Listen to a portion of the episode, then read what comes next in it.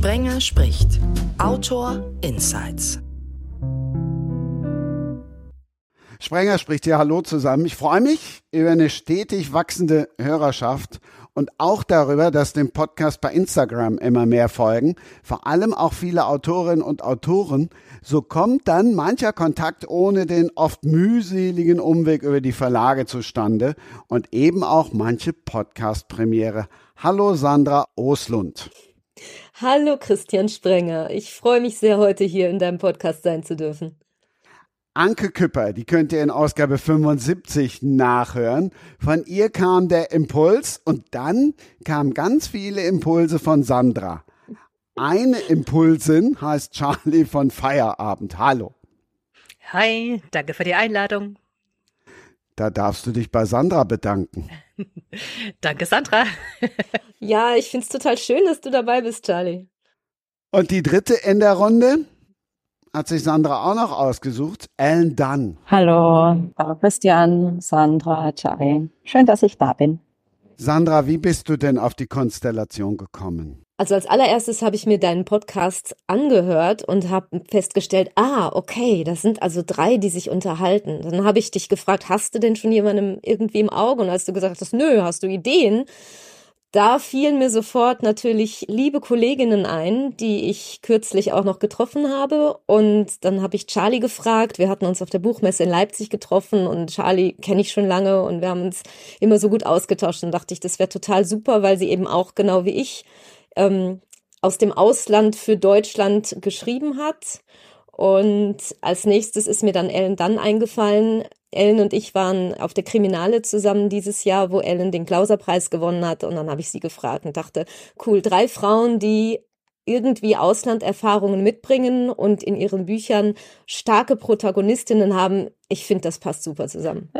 Ja, da finde ich, äh, finde ich super, dass ich, äh, dass du äh, uns da angesprochen hast, Sandra, ist eine gute Art, äh, ja, eine Klammer zu schaffen. Und das war eine tolle Kriminale und ja, eine schöne Art zu Netzwerken auch unter Autorinnen. Ich finde, das Netzwerken ist generell was, was wir Autoren, Autorinnen einfach sehr viel tun sollten, weil das so eine einsame Schreibtischarbeit ist, der wir danach gehen, die ja sehr viel Schönes hat, aber deswegen finde ich den Austausch mit KollegInnen total wichtig. Und ja, wie gesagt, ich freue mich einfach total, dass ihr heute mit mir hier dabei seid. Wo, wo bist du denn gerade, Sandra und Charlie? Nur damit ich mir das jetzt irgendwie auch gut vorstellen kann. Ich bin gerade in Schweden. Ich sitze in meiner sogenannten Schreibstube. Also wir leben hier so wirklich eigentlich ein Klischee, wie man sich das vorstellt, wenn man an Schweden denkt. Die ist nur Wald ringsum und Felder und die nächsten Nachbarn sind 700 Meter entfernt. Die nächste Stadt ist 20 Minuten mit dem Auto entfernt. Und wir haben hier ein Wohnhäuschen und ein Arbeitshäuschen und da sitze ich gerade und schaue mir die Meisen an, die entdeckt haben, dass ich Vogelfutter rausgehängt habe. Charlie, wo sitzt du? Ich sitze gerade in Nordrhein-Westfalen in der Nähe von Bielefeld und träume mich nach Schweden. Und Sandra, du hast die Hühner vergessen. Ihr habt die Hühner noch draußen. die Hühner sind gestern irgendwann in ihr Winterlager gezogen. Und ja, die sehe ich von hier tatsächlich jetzt auch. Die strolchen da draußen rum. Ellen, du sitzt im Kaffeehaus, haben wir schon gehört? Ja, genau. Ich lebe mein Doppelleben, äh, bin gerade auf Lesereise und äh, habe mich heute im, im Café Landmann niedergelassen in Wien. Und sonst lebe ich aber etwas außerhalb von Dublin, in einer kleinen Stadt am Meer.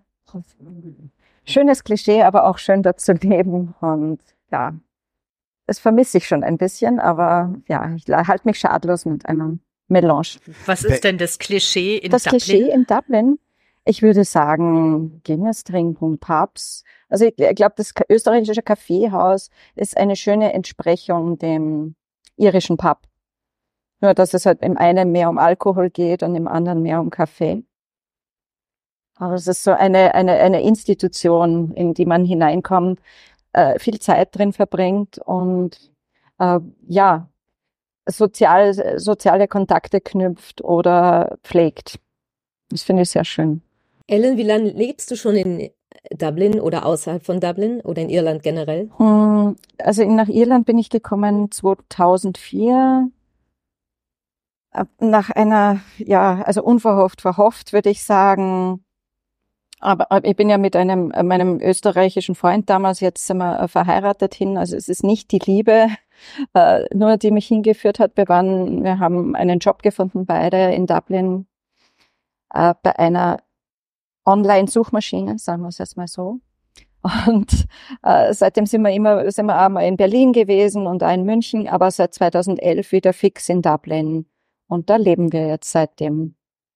Wie bist du ähm, nach, nach Schweden gekommen, Sandra? Oh, das, das war tatsächlich die Liebe bei mir. mein Plan war ja ursprünglich immer mal nach Frankreich auszuwandern, deswegen spielen meine ersten fünf Kriminalromane auch eben dort in, in der Provence und an der französischen Atlantikküste. Aber mir lief dann eben ein großer blonder Schwede über den Weg und ähm, dann habe ich anstatt Italienisch zu lernen, was eigentlich auf meiner Liste stand, Schwedisch gelernt und habe immer mehr Zeit hier verbracht. Und vor ein paar Jahren sind wir dann mit unserer Tochter ganz hierhin übergesiedelt. Charlie, dein Weg nach Nordrhein-Westfalen war ja auch über verschiedene Stationen, nicht wahr? Ja, das ist richtig. Das, das Lustige ist, dass ihr beide gerade Berlin genannt habt als Station. Ähm, da haben wir, also Sandra, haben wir uns ja auch persönlich öfters mal getroffen, weil wir gar nicht so weit entfernt gewohnt haben, zufälligerweise. Das ist so wirklich total faszinierend, dass Berlin so ein Sammelpunkt, ähm, ich hätte es fast Moloch gesagt, das meine ich aber nicht, für, für so viele Autoren ist. Irgendwie, man kommt nicht drum rum, da mal gelebt zu haben oder wenigstens regelmäßig zu sein. Das ähm, finde ich ganz ganz lustig. Ich war erst letzte Woche wieder in Berlin, aber nur ganz kurz. Ähm, ich, ja, ich habe in einigen Städten gewohnt. Ach, um Gottes Willen. Wie lange Zeit habt ihr heute für den Podcast? also das, das letzte jetzt vor NRW, das war Schweden eben, zwei Jahre. Davor war ich in Berlin, da waren wir fünf Jahre und da davor in Norwegen sechs Jahre. Und da davor Hamburg, Karlsruhe, Bielefeld habe ich studiert und in der Ecke bin ich jetzt eben wieder gelandet. Und ursprünglich komme ich aus dem schönen, sonnigen Baden, das ähm, ja in der Nähe von Weinreben großgezogen worden. Da bist du eigentlich total international, Charlie. Ähm, ist dann dein die Bücher, die du schreibst, äh, sind die irgendwie davon beeinflusst oder spielen die auch an diesen Orten? Ja, alles. Ich, ich finde es total spannend. Also wenn du auch Leute kennenlernst, du merkst, ob die Leute mal irgendwo anders gewohnt haben, im besten Fall sogar den Status auch von Ausländern hatten, weil du, du gehst ganz anders an Dinge ran, als Vorurteile anbelangt oder Verständnis, Empathie etc. Das ist das ist so. Also es prägt, glaube ich, entscheidend. Das wisst ihr beide ja dann genauso. Und in meinen Büchern, als ich in Schweden zuletzt gelebt hatte, da kam die Idee, über Selma Lagerlöf einen historischen Roman zu schreiben. Und ja, also durchaus. Oder mein allererstes Buch habe ich damals in Oslo geschrieben und da spielt Oslo auch eine Rolle. also definitiv begleitet das meine Wege. Ist es bei euch ähnlich? Also bei Sandra weiß ich ja mit Frankreich. Da habe ich ja auch den, diese Provence-Krimis habe ich ja gelesen. Und Ellen, schreibst du auch über Irland?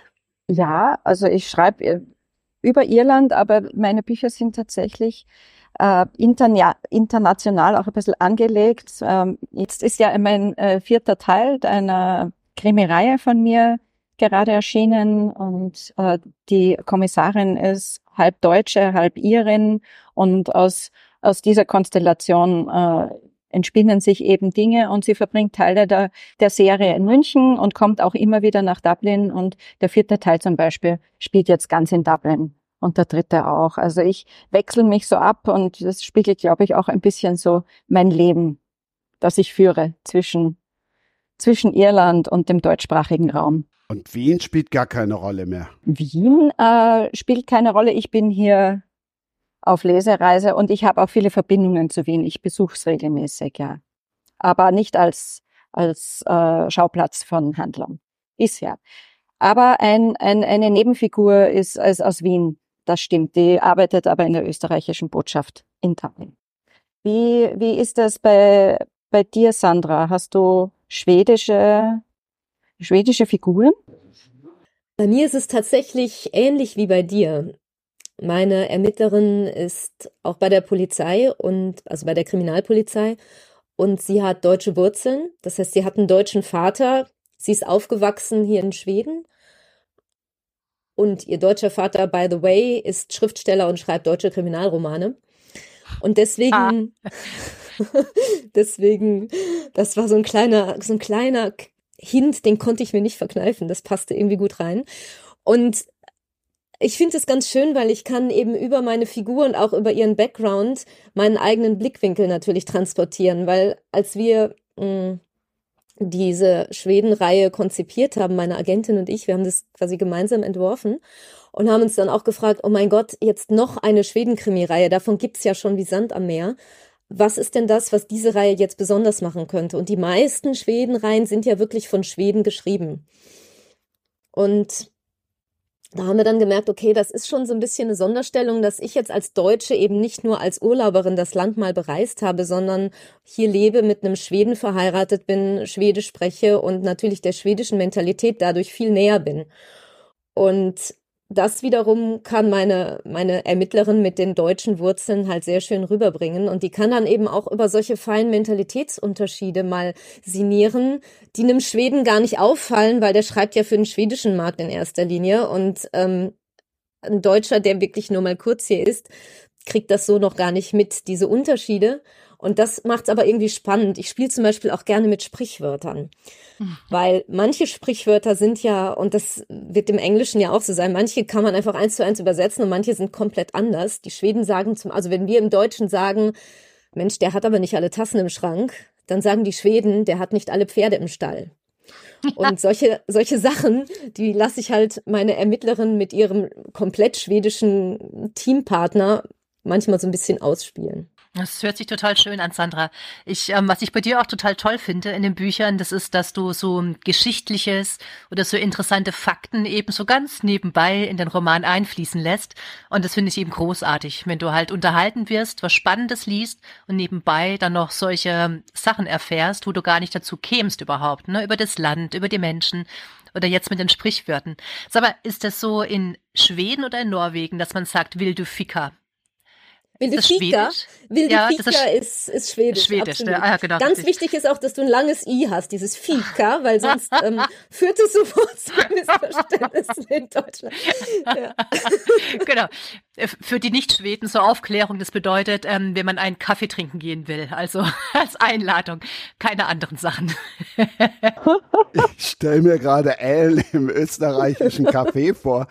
Nicht, dass ihr denkt, die sitzt da alleine. Nein, das ist tatsächlich die Software, die den Ton, den Kaffeehauston weggemacht hat. Also wir haben ganz viel gehört und deshalb habe ich mir jetzt gerade vorgestellt, wie sie einen Kellner fragt. was der dann sagt.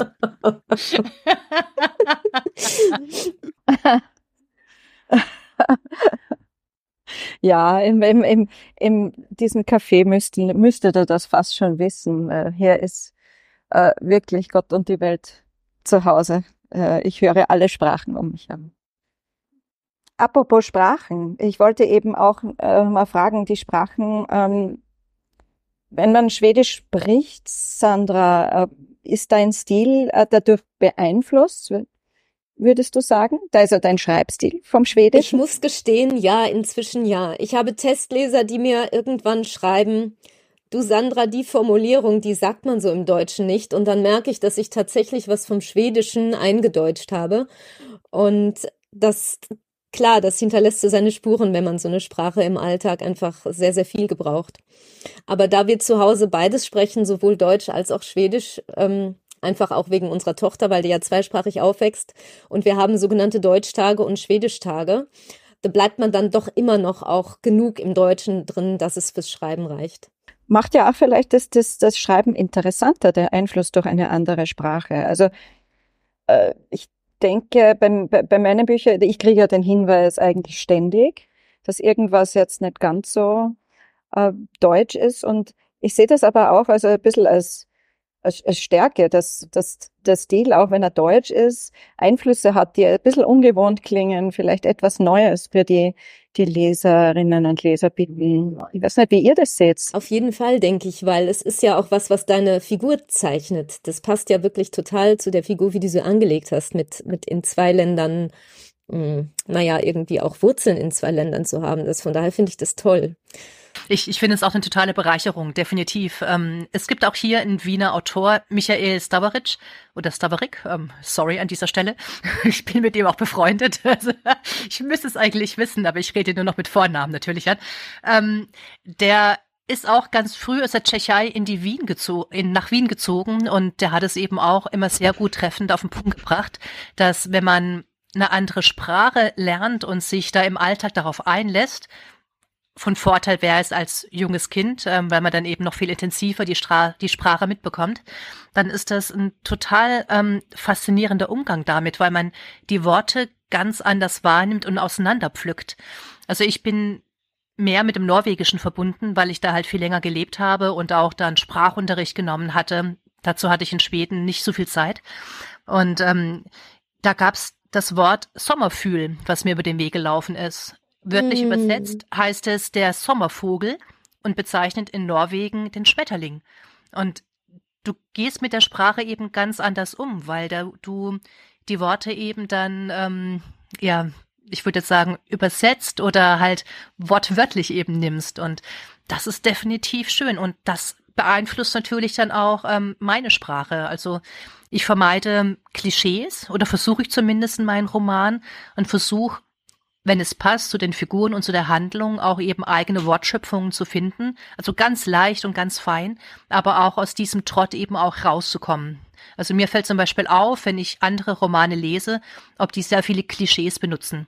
Und ähm, das stört mich auch mittlerweile. Die sind abgedroschen.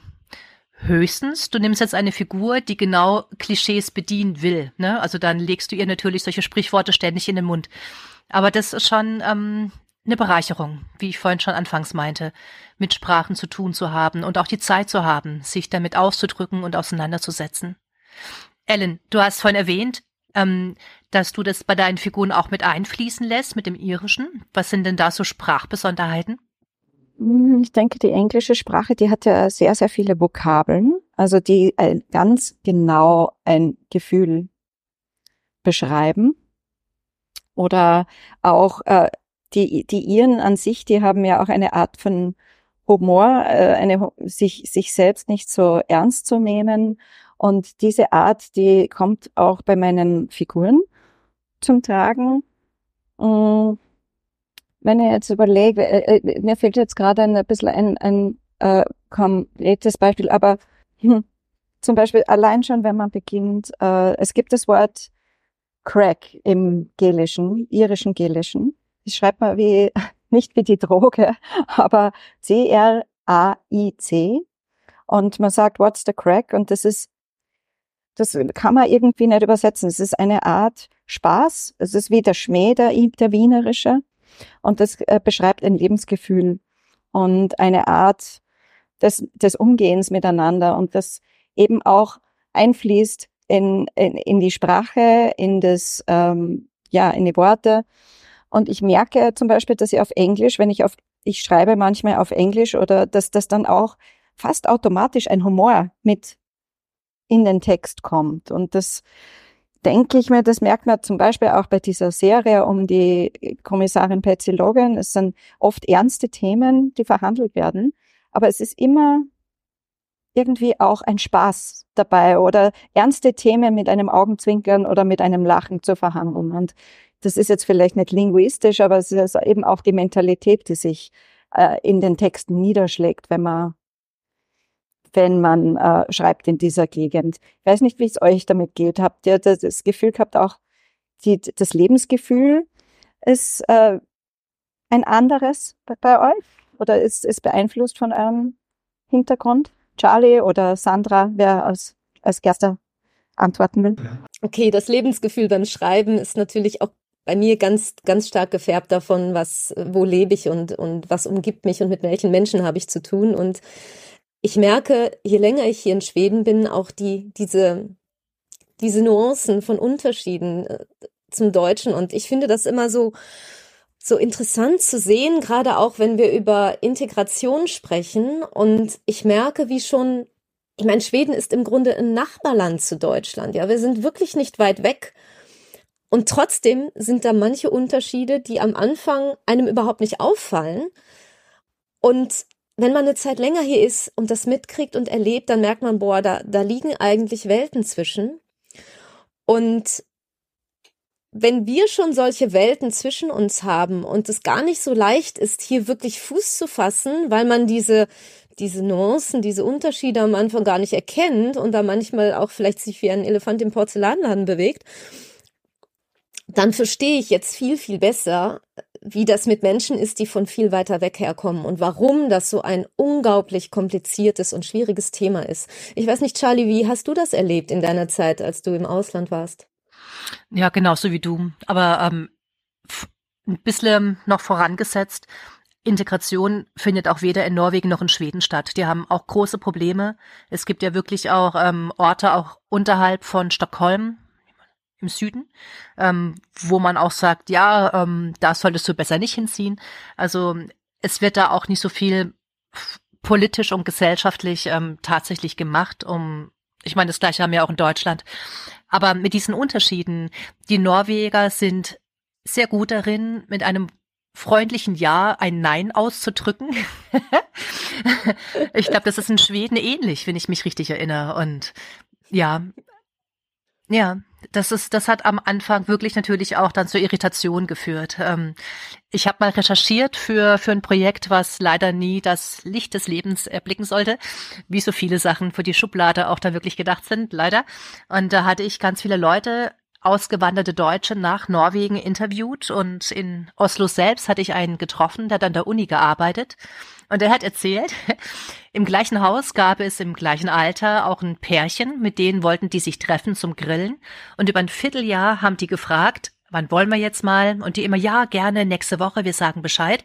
Und es ging ein Vierteljahr so, bis dann eben Klartext gesprochen wurde und die Norweger meinten, du, wir haben wirklich gar kein Interesse, aber wir wollten euch nicht vor den Kopf stoßen halt dann solche Ereignisse, die ähm, dann wirklich zeigen, okay, es ähm, geht auch anders Nein zu sagen. Ne. Was, was hast du übrigens gerade gemeint, Sandra, dass, dass diese feinen Nuancen, die dann wirklich auch Welten bedeuten? Ich habe sehr schnell gemerkt, dass die Schweden einfach, wenn es ähm, um Konflikte geht oder einfach um, um, aus der, mit, um Meinungsverschiedenheiten, dass sie da viel, viel vorsichtiger und zurückhaltender sind. Das geht auch so ein bisschen in deine Richtung mit dem, mit dem Ja, was eigentlich ein Nein bedeutet. Mhm. Mir ging es am Anfang zum Beispiel so, wenn es mal Dinge gab hier in der, in der Kita, die ich ansprechen wollte, wo ich nicht ganz einverstanden war, wo ich vielleicht mir was anderes gewünscht hätte, dann hat mein Mann immer gesagt, du, lass mich das mal machen, weil er wollte das gerne auf den schwedischen Weg lösen. So ein bisschen Angst gehabt, dass, dass ich irgendwie mit einer mit einer etwas deutschen Direktheit ähm, ja, da Leuten auf die Füße trete. Und da spricht er auch irgendwie aus eigener Erfahrung, weil wiederum seine Mutter kommt, Ellen, aus Österreich. und die hat diese Erfahrung halt auch viel gemacht und musste das eben auch erstmal lernen, dass, dass man hier anders damit umgeht, man vorsichtiger formuliert und, und ähm, sehr, sehr viel mehr aufpasst, andere Menschen nicht zu verletzen. Ja, das ist richtig. Ich finde es aber nicht gut, ganz ehrlich. Also so eine gewisse, so eine gewisse Handschuhmentalität im normalen Umgang finde ich in jedem Land ähm, angebracht. Aber man sagt ja auch, man, also in Schweden, man spricht nicht über Politik auf der Straße, sondern nur hinter geschlossenen Türen. Und ähm, es gibt ja auch so, so Methoden auf der Arbeit, das kenne ich eben von meinem Mann, der dort tätig war im Berufsleben, dass wirklich die Meinung von jedem wird angehört. Ne, das ist wichtig, dass jeder sich auch gehört fühlt.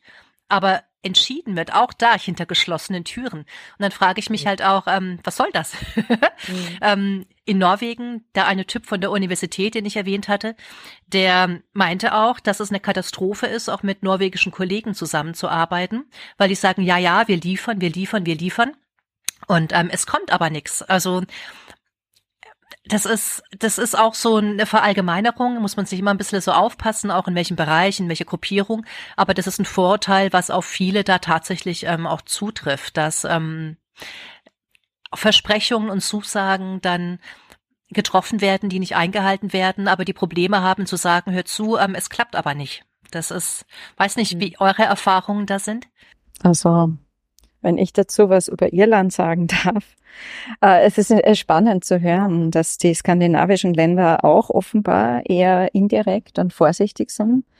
In Irland, Irland ist ja eine absolut nicht konfrontative Kultur. Ähm, ich nehme an, es kommt aus der Vergangenheit als Kolonialland auch wo man halt versucht hat, den Kopf unten zu halten und dann halt doch sein Ding zu machen. Und es gibt was vielleicht Interessantes in der gelischen Sprache, die ja jetzt nicht sehr weit verbreitet ist, aber der die irische Kultur ein bisschen äh, zugrunde legt, kein Nein und kein Ja. Das heißt, die Iren tun sich sehr schwer, auf eine Frage mit Ja oder Nein zu antworten. Und man muss dann zwischen den Zeilen lesen, was sie meinen. Und das ist das, das betrifft die Zusage, irgendwo hinzukommen. Ähm, man kann sich das dann schon irgendwie denken, aber man steht halt, wenn man frisch im Land ist, wirklich wie, wie so, äh, wie der Ochs vorm Tor, sagt man in Österreich.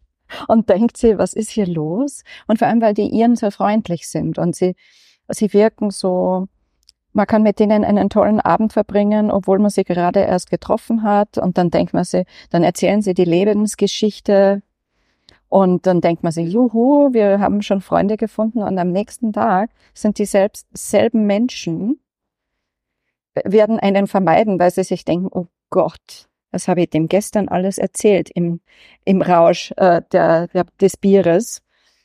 Jetzt, jetzt ist mir lieber, ich treffe die Personen nicht mehr.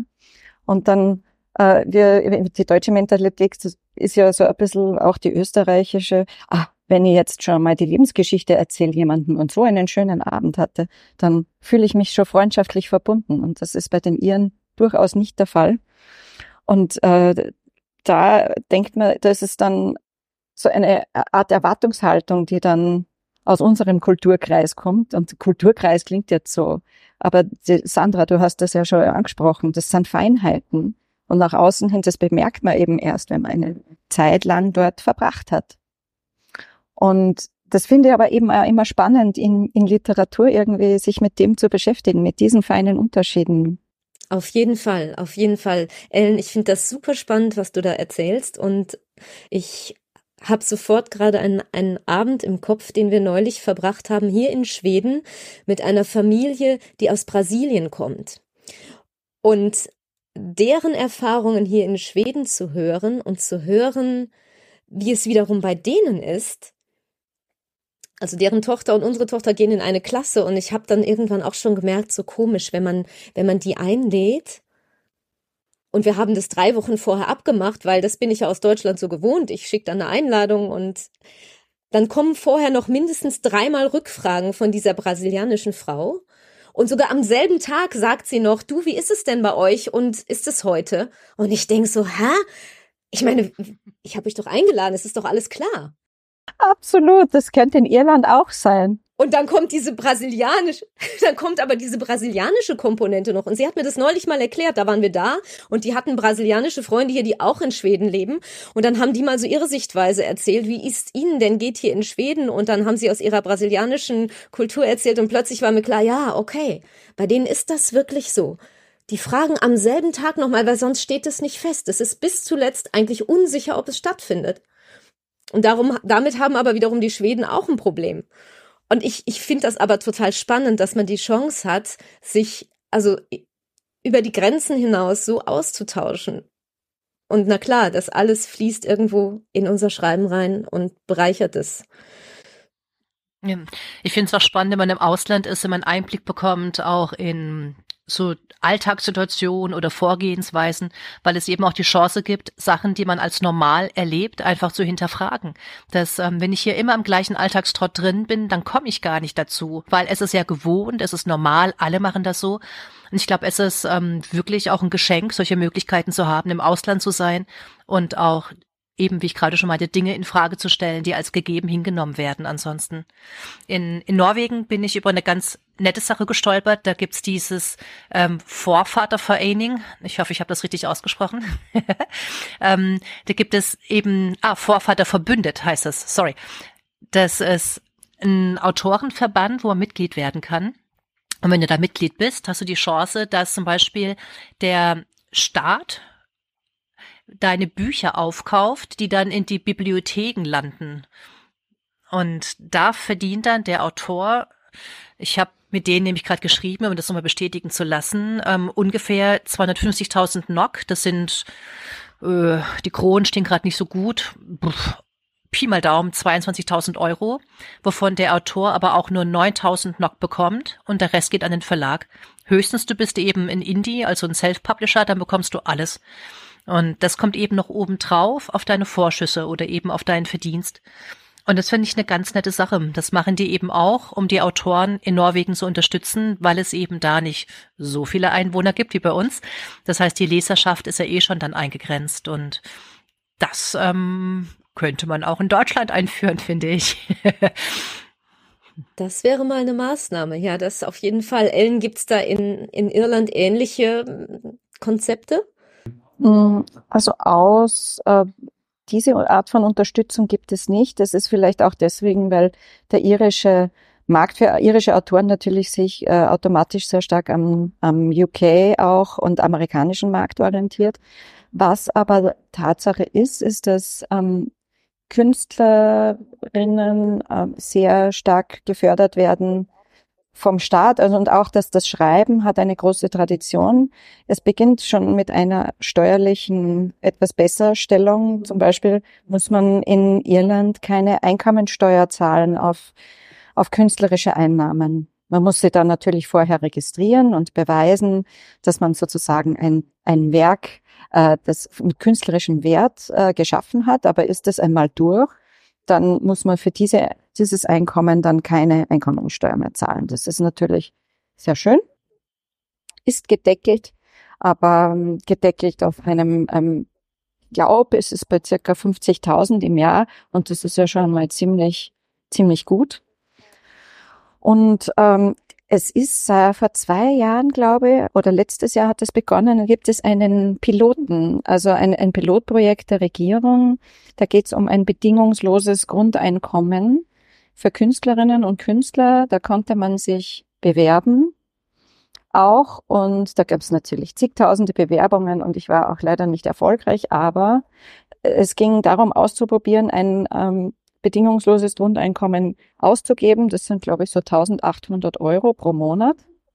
Und der Zuverdienst, also alles, was man sich dazu verdienen möchte, ist dann, äh, da gibt es kein, keine Grenze. Also, und die Künstlerinnen mussten sich halt dann verpflichten dazu, Auskunft zu geben, wie geht's ihnen, wie hat es ihren Alltag verändert und der Pilot läuft über drei Jahre und danach werden wir sehen, was der Staat sich da, also ob das weitergeführt wird oder nicht, aber ich finde es eine tolle Initiative, eine sehr dem Künstlertum zugewandte äh, Art zu regieren.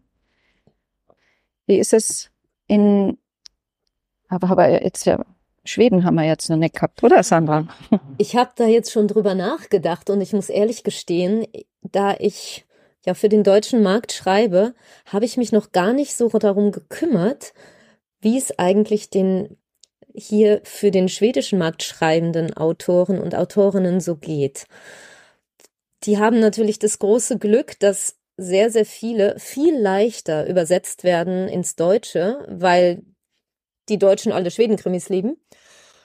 Und das ist ja was, was umgedreht hat leider nicht so funktioniert. Ich ich werde bei meinen Recherchen oft gefragt, ja, und wann erscheint es auf Schwedisch? Und dann muss ich immer sagen, so, ja, hm, also es funktioniert irgendwie nur in eine Richtung. Das Schwedische wird ins Deutsche übersetzt, aber das Deutsche wird selten ins Schwedische übersetzt, außer man ist jetzt natürlich ein, ein Bestseller, aber umgekehrt funktioniert es viel leichter. Von daher, ich muss da ehrlich gesagt leider passen. Ich habe mich über die schwedischen Fördermöglichkeiten noch nicht so schlau gemacht. Charlie, weißt du da was drüber? Du hast ja auch in Schweden gelebt. Ja, aber da habe ich auch für den deutschen Markt geschrieben. Also da ging es mir genauso wie, wie dir. Da habe ich keinen Einblick. Ich habe nur ähm, hier über Semmel Lagerlöf, das ist der erste historische Roman, der rauskam in Deutschland auf Deutsch. Und ich war da auch echt ein bisschen ähm, traurig, dass auch wirklich da bis jetzt noch keine Lizenz nach Schweden verkauft wurde. Also weil mhm. es gibt einige Autobiografien natürlich, es gibt viel Sekundarliteratur und ähm, ich hatte hier eineinhalb Umzugskartons, die großen, voll eben mit Material, was ich auch durchgearbeitet hatte. Aber also diese Art und Weise, wie ich damals das Buch geschrieben habe, das, das gibt's auch auf dem schwedischen Markt noch gar nicht. Und ähm, ja, ich finde es auch schade, aber ich kann es gar nicht richtig beurteilen. Ich habe nur die Beobachtung gemacht wie du, Sandra, dass ich von den Erscheinungen aus Deutschland wenig dort gesehen habe. Ähm, eine lustige kurze ähm, Einlage noch in Norwegen. Das ist total interessant gewesen. Da gab es sehr viele Kinderbücher, die ich da damals mit den Kiddies ähm, angeschaut habe, die dann Jahre später hier in Deutschland auf den Markt gekommen sind. Also das war dann wirklich so ein paar Jahre später in Berlin immer wieder so, hey, das kennen wir doch. es war ähm, sehr, sehr lustig. Die hatten dann Themen über den Tod für Kinder aufgearbeitet oder ein beliebtes Thema ist ähm, ja, äh, wie sagt man das, ähm, im norwegischen Basch, im Deutschen, ähm, ja, Scheiße. ich hoffe, das wird nicht ausgepiept in dem Beitrag. Ähm, da gibt's auch ganz, ganz viele Bücher darüber und das ähm, dort äh, total krass. Ich habe die immer alle ausgeliehen, weil ich da so fasziniert war, weil ich das gar nicht aus Deutschland kannte. Meine Kinder haben schon den Kopf geschüttelt, was ich da schon wieder angeschleppt habe aus der Bücherei. ähm, das, das ist total toll, wenn man im Ausland leben darf und dann wirklich so auch sich darauf einlassen kann, auf, ne, auf diese Feinheiten, wie Sandra das vorhin auch so toll beschrieben hat, in der Mentalität oder auch im Alltag. Das ist ähm, sehr schön. Charlie, hast du denn auch die Erfahrung gemacht, dass bei, also wenn Kinderbücher aus dem Norwegischen irgendwann in Deutschland auftauchten, dass die Namen teilweise verändert worden sind? Ja, absolut. ähm, hier Ole Brumm ist die Bezeichnung für Winnie Pooh. Also Ole ja. Brumm ist der norwegische Begriff dafür. Und ja. Das, das ging mir auch so. Ich, es gab da irgendwann so eine Kinderbuchserie, die hatte ich in, in Deutschland vor Jahren schon entdeckt über eine Karin. Und dann haben wir die hier in Schweden gefunden und ich gucke die Bilder an und ich denke, die Bilder kenne ich doch, aber das Ding heißt, das Mädchen heißt halt hier Emma. Ja. Und ähm, als die nach Deutschland übersetzt wurden, da war halt der Name Emma so völlig out, dass man gesagt hat, können wir nicht machen, äh, muss ein deutscher Name her. Also hieß die jetzt in Deutschland Karin. Und das ja. Ganze ist ja auch bei ähm, ähm, wie heißt er denn noch auf Deutsch, Emil aus Lönneberger, der ja im, im Ursprung Mickel heißt. Ja, richtig. Hm. Oder ah, war es umgekehrt? Nee, wie heißt er denn in Deutsch jetzt? E Emil ist, ist die deutsche Emil ist der schwedische, genau. ne? Emil ist die deutsche? Nee, Emil ist die. Emil von Lönneberger ist doch. Okay, ich bin auch hier. Frag mir die Irin, die ist noch nicht beeinflusst von Skandinavien. Wie ist die deutsche Version davon? Ich habe gedacht, das ist Michael. Ah, Michael ja. von genau, Lönneberger. Genau, stimmt, stimmt. Ich kenne es auch. Ich krieg's wieder zusammen. Und wisst ihr auch, warum das, das habe ich mal gelesen, jetzt kommt's wieder. Und zwar lag das daran, als das übersetzt wurde, da gab es gerade Emil und die Detektive von Erich Kästner. Emil und die Detektive, war das Erich Kästner? Das ist Erich Kästner, ja. Hm. Ja. Ja. Gut. Und da hat man dann gesagt, wir können jetzt nicht noch einen Emil haben und deswegen hieß der dann Michel. Ja, also Entscheidungen, Marketingentscheidungen. Ja. Habt ihr wieder was gelernt hier im Podcast? Ganz, ganz viel sogar. Mm, also ich zum Beispiel auch. Eine Frage stellt der Linguist jetzt dann doch noch am Ende, weil wir jetzt durch so viele Länder gereist sind in diesem ersten Part. Aber in welchem Land schreibt man bitte Kapuze mit TZ? Charlie, du kommst ja auch ohne Unterstützung klar. Du hast einen eigenen Franchise-Shop und in dem wird tatsächlich Kapuze mit TZ geschrieben. Ach, scheiße. Ja, das war bestimmt, bestimmt Absicht. Bestimmt. ich glaube, ich war in diesem Shop schon seit Jahren nicht mehr drin. Gibt's denn überhaupt nicht ähm, äh, noch? Ja, kann sein. Ich habe vor, ich habe mal Bilder gemacht, ähm, die fand ich so schön, dass ähm, ich überlegt habe, die eben auch solche T-Shirts zu drucken. Ah, die Idee kam, ich habe in Berlin mal ein Buch geschrieben. Tiefliegende Liebe. Gott sei Dank fällt mir der Titel auch noch ein. ähm, da habe ich mir von einem Grafiker Bilder malen lassen dafür, zu der Hauptfigur, weil die in so einer Art Comicwelt so halb lebt in ihren Gedanken. Und da kam die Idee, dass ich dann Fotografien, woran ich selbst die Rechte eben natürlich auch habe, dann auf solche T-Shirts und Kapuzenpullis und so drauf mache. Und um Linguisten an den Haken zu bekommen, habe ich mir bestimmt damals überlegt, auch dann Besonderheiten einzubauen, dass sie es nur aus diesem Grund dann bestimmt bestellen. Aber ich weiß nicht, ich glaube, ich habe insgesamt vielleicht zehn Artikel verkauft und ich weiß es nicht, weil da kommt nicht viel rüber. Ich hab, ich muss es vielleicht mal wieder aufarbeiten. Danke für den Impuls, eine gute Idee. Also den Shop findet ihr auf der Seite von feierabend.de. Aber wehe, du verbesserst es jetzt, bis der Podcast online geht. Danach darfst du es wegmachen. Wir könnten ja jetzt an dieser Stelle einen Kapuzenpulli verlosen, aber nein, wir verlosen Bücher. Sandras könnt ihr gewinnen, ganz einfach, indem ihr dann die Frage beantwortet, was heißt alle Tassen im Schrank oder nicht alle Tassen im Schrank haben auf Schwedisch. Also es dürft ihr dann natürlich auf Deutsch schreiben. Ellens könnt ihr gewinnen, indem ihr antwortet, wo saß sie denn während dieser Produktion? Und ja, bei Charlie überlege ich jetzt tatsächlich, wie schreibt Charlie Kapuze? Vielleicht, wenn ihr die Antwort hättet. Nein, Charlies Buch, äh, wie ihr das gewinnen könnt, das machen wir gleich. Ellen, wie geht's denn, wie geht's deinen Kellnern? Es, es wird hier wieder ruhiger. Ich glaube, es war gerade in der Gegend ein, ein, ein Herr, den man hätte kennen sollen und ich kannte ihn nicht. Alle anderen haben ihn angestarrt und der saß jetzt neben mir eine Stunde, aber jetzt ist er wieder abgedampft. Ich tippe auf Burg, Burgschauspieler. Also alles gut. Ellen, kannst du in Cafés schreiben? Ähm, na, am, am besten kann ich eigentlich ähm, in in Transportmitteln schreiben. Cafés tun mir so ein bisschen zu sehr ablenken da bin ich mehr auf Empfang gestartet, also geschaltet und möchte die Menschen beobachten und äh, zuhören, was sie sagen. Und wenn ich aber im Zug bin oder in einem, in einem Flug, da kann ich am allerbesten arbeiten. Vor allem, weil ich nicht ständig online bin und mich ablenken lasse von Social Media. ich kann, und ich finde das immer so spannend zu hören, wo andere schreiben. Und ich, ich bin immer sehr fasziniert. Manche können ja wirklich nur bei sich zu Hause schreiben. Da muss es still sein und dann muss, muss alles irgendwie stimmen.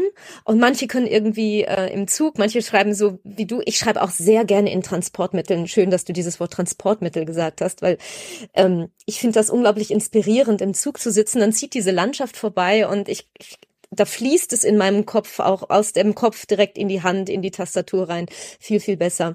Ich kann aber auch sehr gut zu Hause in meiner Schreibstube schreiben. Das mache ich eigentlich sehr viel.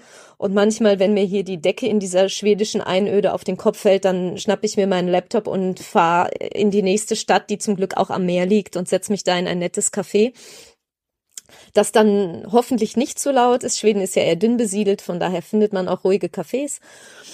Und da schreibe ich dann einfach mal ganz gerne, weil es was, was, was anderes ist. Ein bisschen unter Menschen sein und trotzdem für sich sein. Ich bin sehr, sehr dankbar, dass ich so einfach meine Arbeit mitnehmen kann und da so unabhängig bin. Wenn ich das bei meinem Mann sehe, wenn der komponiert, der hat dann da einen riesen Bildschirm stehen, der braucht seine Tastaturen und sein Klavier und der kann halt nicht mal eben sagen, ich fahre jetzt mal da und dahin und nehme meine Arbeit mit. Da bin ich sehr dankbar für und auch eben dafür, dass ich halt äh, doch so ziemlich, ziemlich überall auch schreiben kann und einfach dann abschalten kann und zur Not mir irgendwie Kopfhörer aufsetze. Charlie, wie schreibst du am liebsten? Ähm, ohne Kinder. Wenn die yes, Kinder nicht yes, Nähe sind. Yes. Das unterschreibe ich sofort. Das habe ich vergessen. Sonst egal wo. Übrigens, ich habe mal nachgeschlagen. Kapuze, hier. Die Bezeichnung Kapuze für eine mit der Oberbekleidung fest verbundene Kopfbedeckung geht, ebenso wie die Ordensbezeichnung der Kapuziner, zurück auf das italienische Cappuccio, dessen sprachgeschichtlichen Ursprünge in den lateinischen Wörtern Kaput, Kopf und Kappa, Kappa zu finden sind. Die häufige Falschschreibung geht auf eine Analogiebildung zu Wörtern wie Matratze, Haubitze oder Mütze zurück. So, ich habe also eine Analogie gebildet. So war das. Jetzt haben wir was gelernt. Also, ähm, ja, Schreiben auch echt gerne überall. Also das kennt ihr ja. Sandra, vor kurzem haben wir es, glaube ich, drüber noch gehabt, dass ähm, je kürzer die Zeit ist, die einem zur Verfügung steht, also je kleiner die Kinder, desto mehr Störung, ähm, desto konzentrierter man wirklich auch sich hinsetzt und arbeiten kann. Und wenn die jetzt alle in der Schule sind und weg sind, dann vertutelt man sich ab und zu wieder. Das ähm, fand ich sehr, sehr treffend. Ja. Was mich interessieren ja. würde bei euch beiden noch, ähm, als Frau zu schreiben? Was ist das Besondere daran? Ellen. Woher soll Ellen denn wissen, wie es ist, als Mann zu schreiben? ich wollte dazu zu dem ganzen, zu dem ganzen Thema. Ähm, eben, ihr könnt immer schreiben. Ihr beide seid ja Mütter, ich nicht. Äh, ich bin zweifache Katzenmutter und bin damit schon so ein bisschen ähm, herausgefordert, was Aufmerksamkeit betrifft. Aber eine kleine ähm, Anekdote. In Irland ähm, gibt es eine, eine Art Künstlerhaus, wo Autorinnen ähm, und Autoren sich einmieten können für sehr, sehr wenig Geld. Und es ist wie so ein altes Land, ein, ein, ein Herrenhaus auf dem Land, Stunden von irgendwelchen anderen Ablenkungen. Und da kann man so äh, sich Wochen, ein bis zwei Wochen einmieten, um wirklich konzentriert zu arbeiten. Da wird einem dreimal am Tag das Essen vor vor, vorgesetzt und man kann sich dann unterhalten, aber dann gehen alle wieder in ihre Zimmer und arbeiten.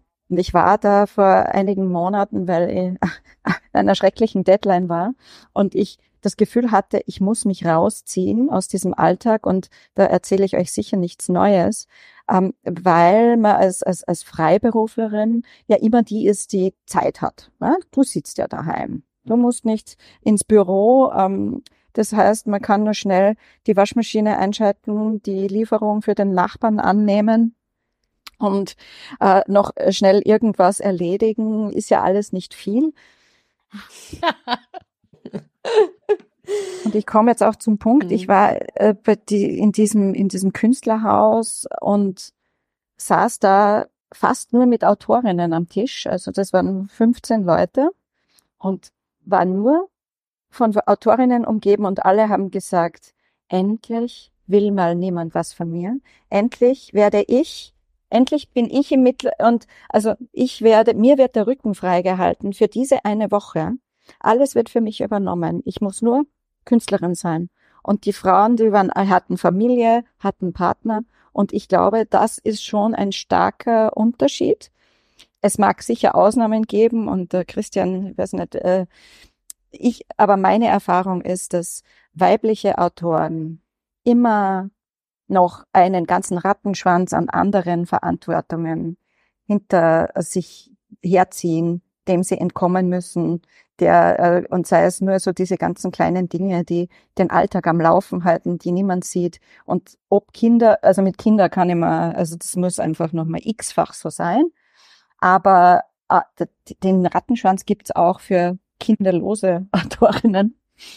Und das, äh, sich aus dem rauszuziehen, das finde ich ist immer ein, das ist ein Unterschied. Und Charlie, erzähl mir mit drei Kindern, oder? Wie, wie schafft man das? Mhm. Viele Nachtsitzungen, viele Augenringe. Ich sag immer, ich habe mir jedes einzelne graue Haar verdient. Also Aber ja, es geht euch ja nicht anders. Eben, man hat ja immer irgendwas, was dann im Hintergrund auf einen lauert, was erledigt werden will. Und ja, aber muss ja, das sagt man ja so schön. Und es klappt ja Gott sei Dank auch immer wieder. Aber gerade eben, wenn Kiddies krank werden, da ja, oder man selbst krank wird oder auch der Partner krank wird oder die Katzen krank werden, das ähm, das kann man einfach nicht einplanen und das führt wirklich dann zu Krisen, was die Deadline anbelangt.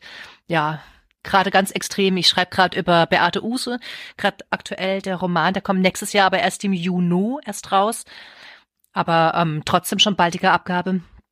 Und ähm, da habe ich mich komplett unterschätzt, was die Recherche anbelangt. Das ist so intensiv, weil es halt über Dinge geht. Ich ganz ganz kurz ähm, Ostpreußen, wo es echt die Materialien zusammen zusammen sind, äh, auch was Dialekte anbelangt, dann ähm, Schulen, die es nicht mehr gibt, wo man dann wirklich überall guckt, wo kriege ich noch Informationen her, Vorkriegszeit, während des Zweiten Weltkrieges, danach eben die Flüchtlingssituation. Da sind so viele Punkte, ähm, wo ich gar nicht gedacht hätte, dass es dazu so viel Material gibt und ja, das weiß ich nicht, wie geht's euch?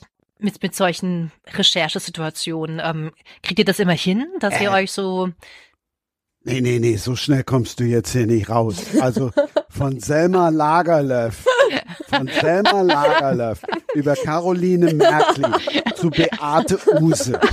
Sorry, aber da greift der Mann dann doch mal ein. Okay. Danke, Christian. Da hätte ich jetzt nämlich auch nachgehakt. Charlie, interessiert mich jetzt brennend. Wie, wie bist du, wie bist du auf dieses Thema? Also ich meine, Selma Lagerlöf ist mir völlig klar, wie du darauf gekommen bist. Ähm, aber, aber wie kam es jetzt zu Beate Use? Erzähl mal. Das war eine Doppelgeburt. Also meine damalige Lektorin aus dem Verlag hat es zu meiner Agentin gereicht mit der Anfrage, ob ich Lust hätte, drüber zu schreiben.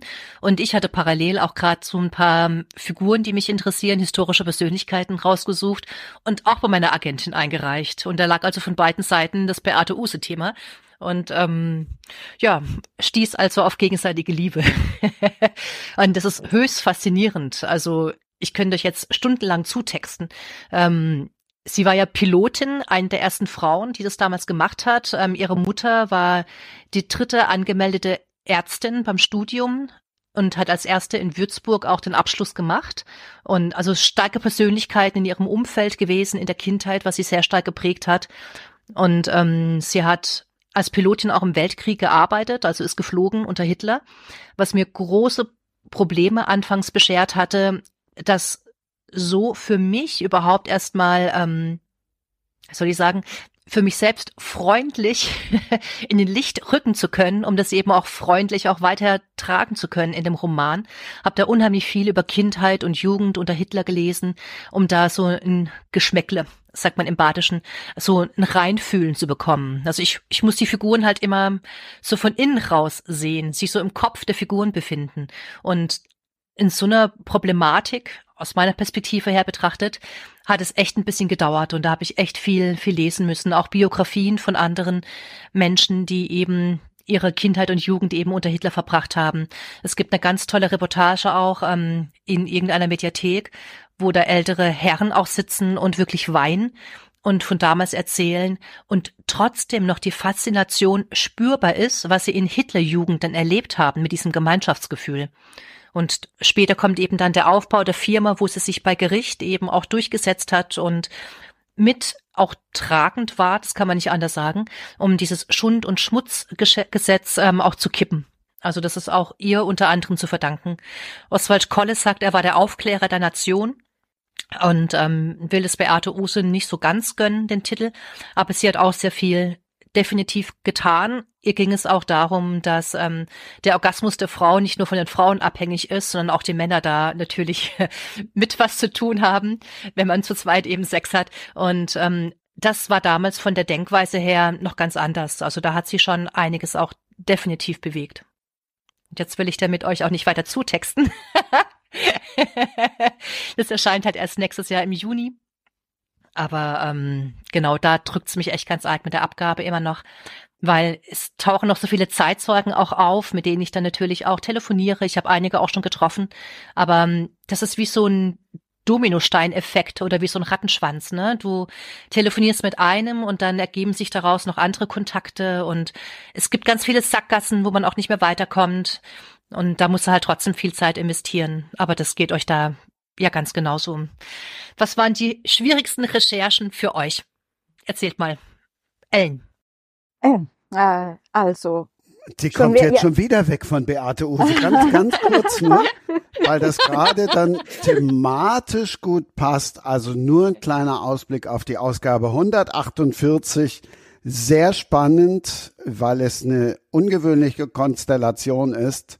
Es geht um das Buch I See Vulvas Everywhere. So, und jetzt, Ellen, jetzt darfst du. Jetzt darf ich. Ein interessantes Buch. Wie, wie äh, schließt man an sowas an? äh, ja, stir die Sp ja, ja, na, ich, ich denke, äh, äh, ja, das letzte, äh, das aktuelle Buch, äh, Unfollow Stella heißt das, und da geht's, wie man vielleicht schon am Titel merkt, um soziale Medien und die dunkle Seite von den sozialen Medien, nämlich die Welt, wo, äh, wo es Menschen gibt, die darauf aufpassen, dass wir nicht äh, für uns verstörenden Content sehen, wenn wir uns so durch unsere Apps scrollen. Und die Recherche für dieses Buch waren sicher die herausforderndsten bisher, weil nämlich das eine sehr geheime Welt ist, die Welt der Content-Moderation, die Plattformen, sei es jetzt ja, die äh, üblichen Verdächtigen YouTube oder, oder Facebook, Meta etc., die sprechen nicht sehr gerne über diese Arbeit und halten dies ein bisschen im Dunkeln. Durch das, dass ich aber schon seit 20 Jahren ähm, in diesem im Tech-Bereich unterwegs bin, habe ich Kontakte, habe ich Menschen, die dort, sage jetzt mal, äh, ihren Arbeitsalltag auch verbringen. Und äh, dann haben wir gedacht, na ja, die die Frage jetzt einfach. Und dann ist was dann passiert ist, ist, dass die Leute ebenfalls Geheimhaltungsvereinbarungen äh, unterschrieben haben und auch sehr vorsichtig waren, äh, sich mit mir über dieses, über diese Welt, dieses Leben zu unterhalten. Und ich habe halt dann meine, meine Quellen angezapft, äh, die ich so habe, über zusammengesammelt über die letzten Jahre in der österreichischen Wirtschaftskammer und dort gibt's halt äh, jemanden, der wirklich alle möglichen Menschen kennt, die in Irland arbeiten in der Tech-Industrie und da konnte ich halt dann Kontakte knüpfen mit Menschen, die früher in der Content-Moderation gearbeitet haben und mich mit denen off the record unterhalten und erwähne mich bitte nicht etc. Und äh, dann musste ich auch noch auf einen, einen Gerichtsfall zurückgreifen von einem Mitarbeiter, der der diese Inhalte geprüft hat für, für Meta als, als Freiberuflicher und der hat ein, einen, hat Meta verklagt auf posttraumatisches Belastungssyndrom. Und da gibt es ein Buch, das halt auch jeden, jedes Detail beschreibt. Ist jetzt eine lange Geschichte, aber all das ist da eingeflossen in dieses Buch und das war wirklich ziemlich intensiv. Ellen, jetzt hast du uns schon so neugierig gemacht dann mach uns jetzt noch ein bisschen neugieriger auf den neuen Fall für Patsy Logan. Den vierten ja schon aus der Reihe. Und Spoiler, was du spoilern kannst. Wie lang soll das sein ungefähr? So lang wie du willst. Oh, okay. Ja, also Unfold Stella habe ich ja schon äh, erwähnt als Titel, ist der vierte Teil der Patsy Logan Reihe. Und äh, dieser Band beginnt äh, mit dem Verschwinden unter Anführungszeichen einer jungen Frau, die heißt Stella, ist eigentlich aus Österreich, aus Wien und wollte in Dublin ein neues Leben beginnen und ist auch sehr, sehr aktiv gewesen auf den sozialen Medien und verschwindet eben aus den sozialen Medien und ihre Familie hört nichts mehr von ihr äh, eine Woche lang und weil zur Handlungszeit eben gerade Lockdown ist und die nicht persönlich vor Ort kommen können, wenden sie sich an die österreichische Botschaft, um nachzufragen, was ist mit unserer äh, Tochter passiert, mit unserer Schwester. Wir machen uns Sorgen, obwohl es keinen Hinweis darauf gibt, dass ihr etwas passiert wäre, aber sie ist eben abwesend. Und der äh, Sam Feuerstein, das ist der ein ähm, Ermittler, der mit Patsy Logan schon gearbeitet hat in anderen, äh, im, Vor, im Fall davor, der äh, Boomtown Blues heißt und für den ich ja auch den Preis gewonnen habe, den Klauserpreis, äh, der arbeitet in der österreichischen Botschaft und äh, verspricht der Familie, sich zu kümmern und fragt dann eben Patsy, ob sie ihm hilft, ein bisschen nachzuforschen, was mit dieser Stella passiert ist. Und das beginnt halt zuerst online, aber man, sie kommen halt nach einer Weile drauf, dass Stella eine Art Doppelleben geführt hat und sich in der Content-Moderation einen neuen Job verschafft hat, ohne das Wissen ihrer Familie und da eben in diese Szene, sage ich jetzt mal, eingetaucht ist und da auch recherchiert hat über das Leben und den Alltag dieser Inhaltsprüfer. Und natürlich kommt auf, dass möglicherweise das alles mit ihrem Verschwinden zu tun hat. Was? Das muss man tatsächlich selber lesen. Aber so kann ich es auf den Punkt bringen. Die klassische Frage, die dann immer kommt beim vierten Band, sollte ich die vorherigen drei kennen oder kann ich jetzt einsteigen, weil sie hat sich ja eh von ihrem von ihrem Jetzt-Ex getrennt. Ah ja, das ist äh, der Mann ist jetzt nicht die Haupt äh, das, das Hauptthema. Ähm, ich das Gute ist, man kann überall einsteigen. Ich würde sagen, man kann die Reihe sicher mehr genießen oder manche Entscheidungen von Patsy Logan besser verstehen, äh, wenn man alles kennt, aber es ist nicht unbedingt notwendig, außer man will natürlich mir eine Freude machen ich finde, man sollte sie alle vier lesen, aber es ist nicht notwendig, um es zu verstehen. Wie hat der Glauserpreis Einfluss gehabt auf dein Schreiben? Abgesehen davon, dass du dich natürlich erstmal gefreut hast und eine Flasche Sekt bestimmt geköpft hast, aber mehr als eine. Wie, wie hat es? ja. Äh, äh, also auf, auf das Schreiben jetzt bisher weniger. Ich würde sagen, abgesehen davon, dass ich eine sehr große Freude damit gehabt, äh, persönliche, einen, einen, tollen Abend erlebt habe, hat es mir auch Türen geöffnet. Insofern, dass man mehr Einladungen bekommen hat, mehr Aufmerksamkeit. Wir haben eine sehr rührige äh, PR-Frau, die dann mit ihr, es einfach mit ihrer Arbeit viel leichter hat, weil sie dann erzählen kann, diese Frau hat den Klauserpreis gewonnen und dann äh, kriegt man schon mehr Rückmeldung und mehr Anerkennung, was natürlich sehr schön ist und vor allem auch, als es war ja der erste Klauser, der seit vier oder fünf Jahren wieder an eine Frau verliehen worden ist, was symptomatisch ist äh, für die Situation von Krimi-Autorinnen, nämlich dass sie 50 Prozent der Krimi-Schreiberinnen ausmachen, aber eben meistens nur 20 Prozent der Aufmerksamkeit bekommen. Und da jetzt ein bisschen einen größeren äh, ja, ein offenere, auf offenere Ohren zu stoßen für die eigene Arbeit ist natürlich super. Ähm, insofern, ich glaube, Charlie hat gefragt, ob das ein Druck ist. Ist wahrscheinlich schon dann vielleicht, aber ich sehe es derzeit eigentlich eher als, als Ermutigung. Wenn du es einmal geschafft hast, dann wirst du zumindest wieder ein Buch schreiben. Muss ja nicht jedes Mal der Klauser sein. Es hängt ja auch von vielen anderen Faktoren ab, ob man den gewinnt. Du hattest ja eine super charmante Maskenbildnerin da. Nimmst du die jetzt immer mit auf Reisen? Das würde ich sehr gerne. Also Sandra, sobald ich äh, noch erfolgreicher wir ähm, Also es war, ich, ich, ich, ich bin ja heimlich davon überzeugt, dass sie das Ganze auch noch mal gedreht hat. Ne? Man wusste ja nicht, wer gewinnt. Und äh, es war eine wunderschöne Einstimmung auf den Abend und habe mir wahnsinnig gefreut dass sie, äh, sie mir mein Gesicht, mein Glausergesicht gemacht hat, sozusagen. Danke, Sandra. Du, das war mir eine große Freude und es war, es hatte sich sehr einfach so spontan ergeben. Wir hatten uns unterhalten und ich habe ja einfach fast 20 Jahre lang als Maskenbildnerin gearbeitet in meinem Leben vor dem vor dem Schreiben oder eigentlich neb nebenbei habe ich damals auch schon geschrieben.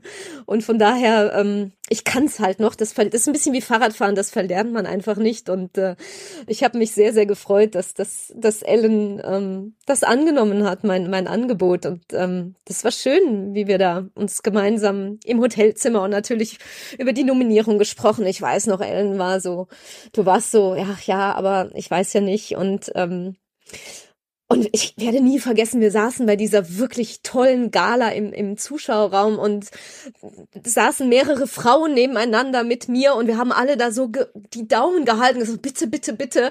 Und dann hat sie es gewonnen. Es war so eine, also es war wie bei so einer Oscarverleihung und wir sind da so ausgeflippt, als Ellen den Klausel bekommen hat. Wir haben uns einfach wahnsinnig gefreut. Es war, war total schön, war wirklich. Das war auch zu spüren und das ist diese, diese Liebe, von der man da getragen wurde oder von dieser Mitfreude auch äh, ähm, und äh, von den Kolleginnen, das war einfach super. Aber danke, Sandra, dass du gleich, äh, der Blick einer, einer Maskenbildnerin dann kam gleich der Vorschlag. Ich für, mal gedacht, ich nehme lieber Sandras Vorschlag an.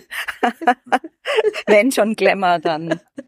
Nein, ich, Du, ich meine, du siehst auch so wunderschön aus, aber weißt du, das ist ja, ne, ich meine, das ist halt bei so einer Gala und ich hab's ja nur mal gelernt, ne? Und ich habe einfach so viele Menschen in meinem Leben geschminkt, das, ähm, ja. Ich weiß ja auch, dass das, dass das, dass das manchmal auch, also wenn jemand da bereit für ist, das ist ja bei den ganzen Sängern, Schauspielern und was wir alles haben und den weiblichen Pendants dazu, ähm, das ist ja genau das Gleiche. Das ist oftmals für die halt eine Hilfe, bevor sie auf die Bühne gehen. Die wissen, diese Station, okay, Kostüm und dann nochmal Maske und dann, dann ist man halt in dieser Rolle für die Öffentlichkeit. Und ich glaube, das ist auch für uns Autoren und Autorinnen, wenn wir Lesungen halten, ähm, dann ist es ja nicht mehr ich, die da am Schreibtisch sitze, sondern ich gehe dann raus auf eine Bühne, ich präsentiere mich der Öffentlichkeit und dann, dann ist das ein anderes Teil von mir. Und da kann das manchmal recht hilfreich sein, wenn, ähm,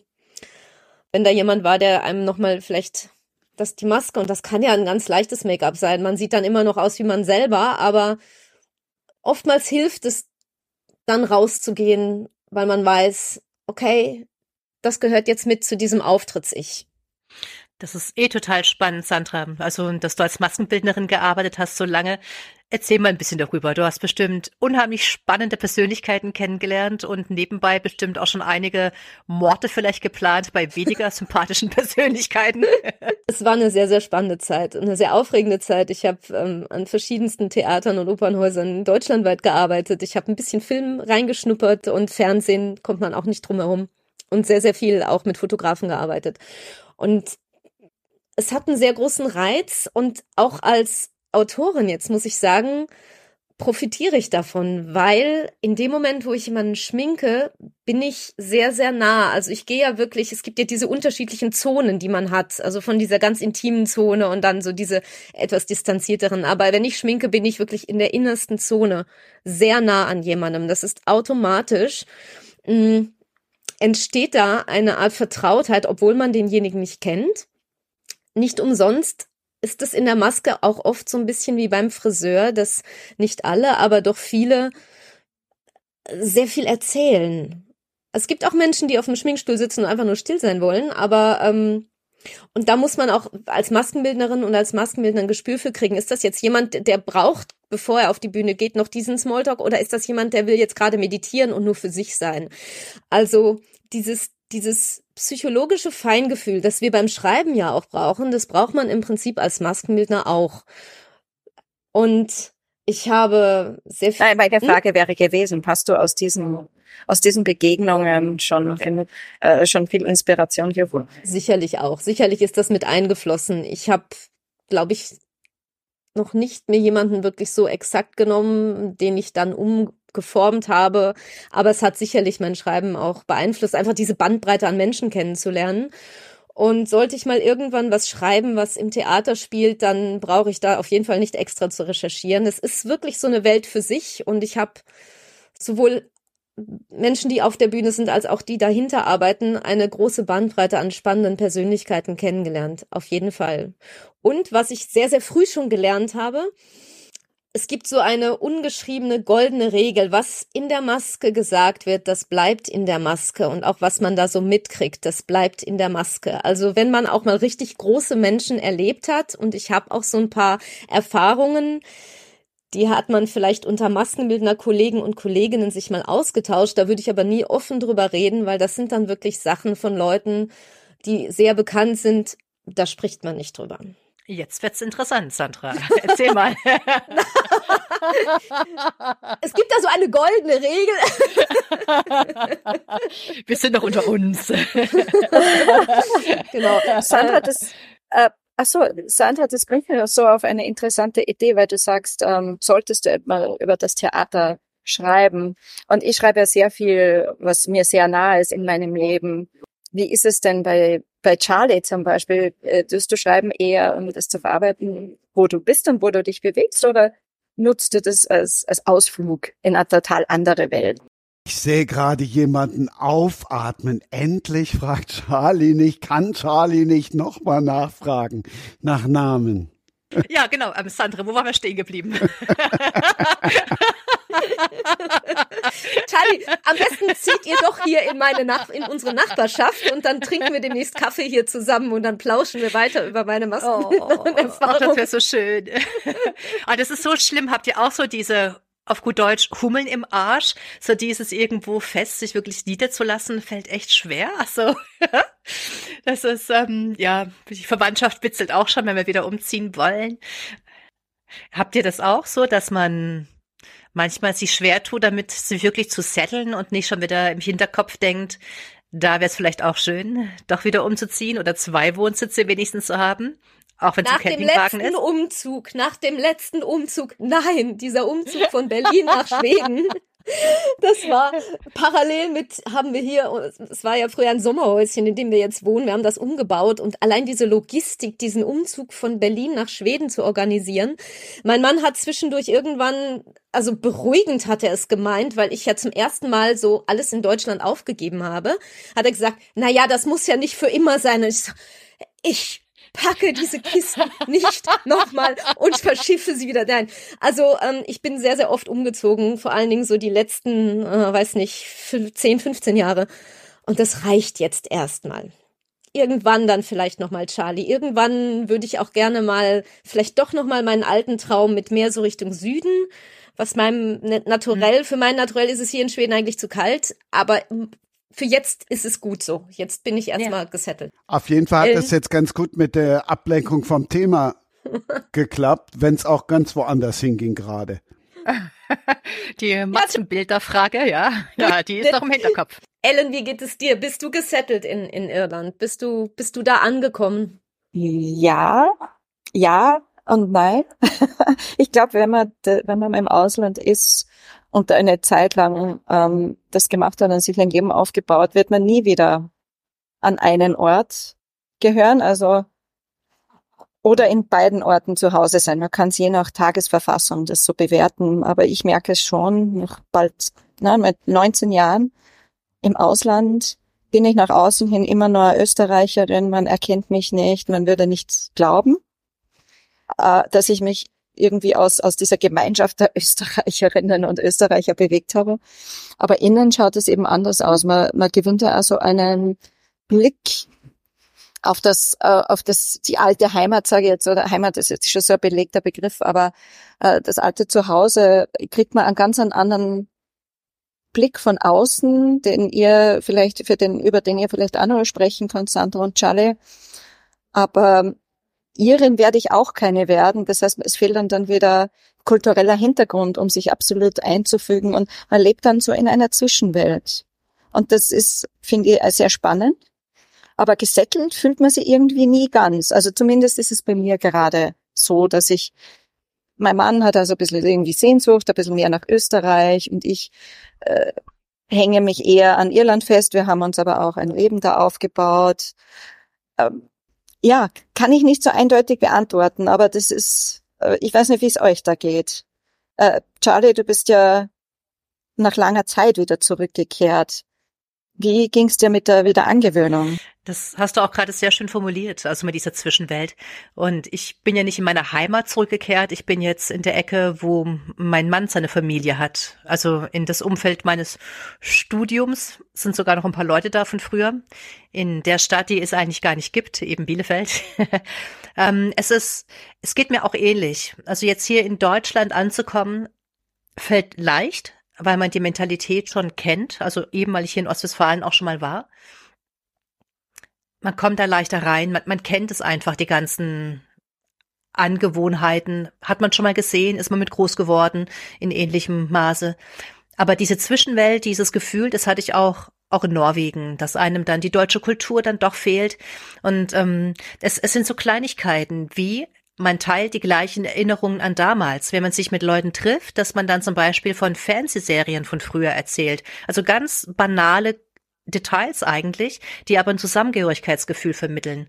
Also ich habe ich hab viel damals drüber nachgedacht, was fehlt mir eigentlich in Norwegen, weil das ist immer noch auch ein Stück Heimat für mich. Da war ich sechs Jahre, habe die ersten beiden Kinder bekommen, habe da als Erzieherin gearbeitet, auch in Kindergärten in zwei verschiedenen. Und ähm, das erste Buch habe ich dort geschrieben. Ich mein erstes Spiel ist auch erschienen, habe ich auch in Norwegen entwickelt. Ähm, übrigens war da eine Klopapierrolle ähm, das Ausgangsobjekt ähm, für das Spiel, was dann später daraus entstand. ich habe mich immer so geärgert, dass mein Kind, ähnlich einer Katze, immer die Klopapierrollen so abrollt die ganze Zeit und dachte mir, okay, daraus können wir doch ein Spiel machen. Also es sah dann später aber ganz anders aus.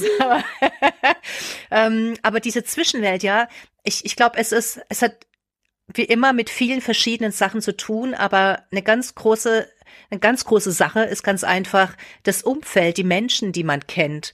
Und dann eben, wie verhalten die sich? Kommt man eben mit dieser Sprache, Gestik, Mimik, dann die richtige Sprache, kann man das einordnen, kommt man damit zurecht oder eben nicht? Also versteht man sich auch und hat man eben auch ähm, Freunde? kann man sich auf die Leute verlassen? Das ist, das sind so viele Faktoren, die da miteinander aneinander ähm, ineinander reingreifen. Hm, tja, also ich habe auch einfach auch wirklich deutsche Musik vermisst. Ich habe in Ausland immer viel deutsche Musik gehört, also deutschsprachige Musik, viel mehr als ich hier in Deutschland selbst höre. Das ist so interessant, was du erzählst, Charlie. Und ähm, ich kann mich da Ellen dir nur anschließen mit den Zwischen, mit der, dieser Zwischenwelt. So geht es mir auch. Also auch wenn ich jetzt hier wirklich zu Hause bin und mh, mm, zum ersten Mal, also ich hätte ehrlich gesagt nie gedacht, dass ich mal in einem Haus leben würde. Ich, seitdem ich erwachsen bin, war ich immer in Wohnungen. Ich bin zwar aufgewachsen in einem Dorf, in einem Haus, aber irgendwie war das in meiner, in meiner Welt nicht drin. Jetzt lebe ich hier in so einem richtigen Haus und ich merke, das ist für unser Kind ist das das Zuhause jetzt hier. Also sie ist hier total, obwohl sie in Berlin geboren ist und auch dort zur Kita gegangen ist, ist das jetzt hier ihr Zuhause. Und für mich ist es das jetzt auch und trotzdem geht es mir natürlich genauso, wie ihr das auch erlebt, dass, dass man im Alltag auch mal was vermisst von Deutschland. Und es ist ja so, dass es woanders ist nicht alles besser, sondern es ist eben anders. Und natürlich gibt es hier Dinge, und ich bin da jetzt auch wirklich tatsächlich bei einem typischen Klischee, dass ich das deutsche Brot hier vermisse. so ganz banal. Ich backe seitdem tatsächlich häufiger Brot als früher. Mhm. Und ich war überglücklich, womit man da Menschen glücklich machen kann, als ich hier eine Bäckerei gefunden habe, die also nicht nur ganz tolles Brot backt, ohne Zucker drin. Das meiste Brot in Schweden ist nämlich leider gesüßt. Wie auch überhaupt ähm, die Schweden den höchsten Zuckerkonsum in ganz Europa haben. Und ich habe in dieser Bäckerei ein Brot gefunden, das heißt Tüsken. Ja. Tüsken heißt auf Deutsch der Deutsche. Das ist also ein typisches Brot, was man in Deutschland in einer Bäckerei, so ein, so ein typisches, naja, wie würden wir das denn bezeichnen? So ein, so ein, so ein Bauernbrot wahrscheinlich. Und dieses Rezept, das hat auch noch so eine schöne Geschichte, weil es gibt in Kalmar in der Stadt, wo wir halt außerhalb leben, sehr, eine sehr große deutsche Community und die ist auch nach Corona noch größer geworden. Und alle diese Deutschen haben irgendwann mitgekriegt, es gibt in dieser Bäckerei Tüsken das deutsche Brot. Also muss man immer sehr schnell sein, um da noch eins von zu kriegen. Und dann haben die mir mal erzählt, dass die dieses Rezept vor Jahren mal hatten und dann ist das irgendwie verschwunden und die haben das jahrelang nicht gebacken. Und beim Aufräumen vor so ah, anderthalb Jahren, würde ich sagen, sind es inzwischen, haben die das wiedergefunden und gedacht, ach cool, das können wir ja mal wieder machen. Und dann ging der Boom los. Und Tüsken ist nicht mehr wegzudenken aus dieser Bäckerei. Das wäre jetzt auch eine schöne Frage um Sandras neues Buch zu gewinnen. Aber da müsst ihr eine andere Frage beantworten. Was heißt alle Tassen im Schrank auf Schwedisch? Um Ellens Buch zu gewinnen, da fragen wir euch, wo saß Ellen während der Produktion?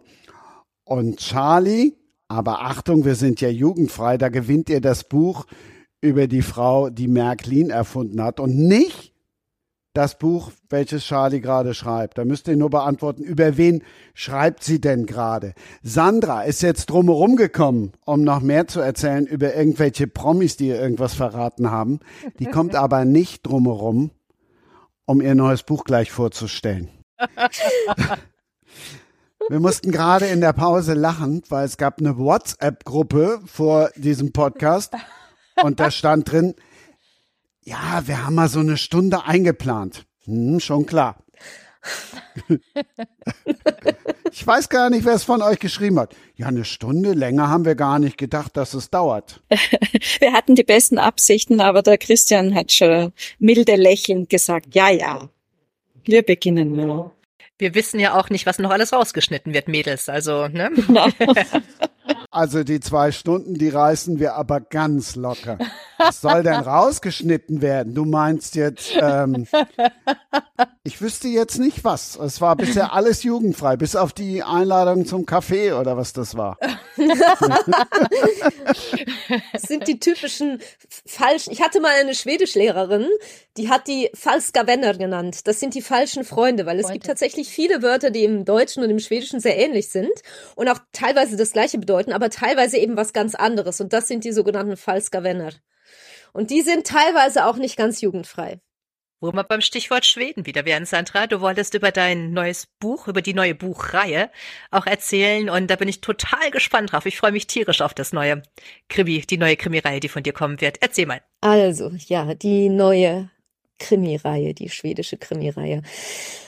Der erste Teil davon ist gerade erschienen, Im Herzen so kalt. Und es ist der Auftakt zu der, ich nenne sie die Maya Topelius Trilogie. Maya Topelius ist meine Protagonistin und ich habe das große Glück, dass ich dieses Mal, es ist eigentlich ja schon meine dritte Reihe, die ich schreibe, aber ich habe zum ersten Mal wirklich auch einen Dreibuchvertrag unterschrieben. Das heißt, die ersten drei Bände, da müssen die Leserinnen jetzt durch und die Leser, weil die werden auf jeden Fall alle kommen.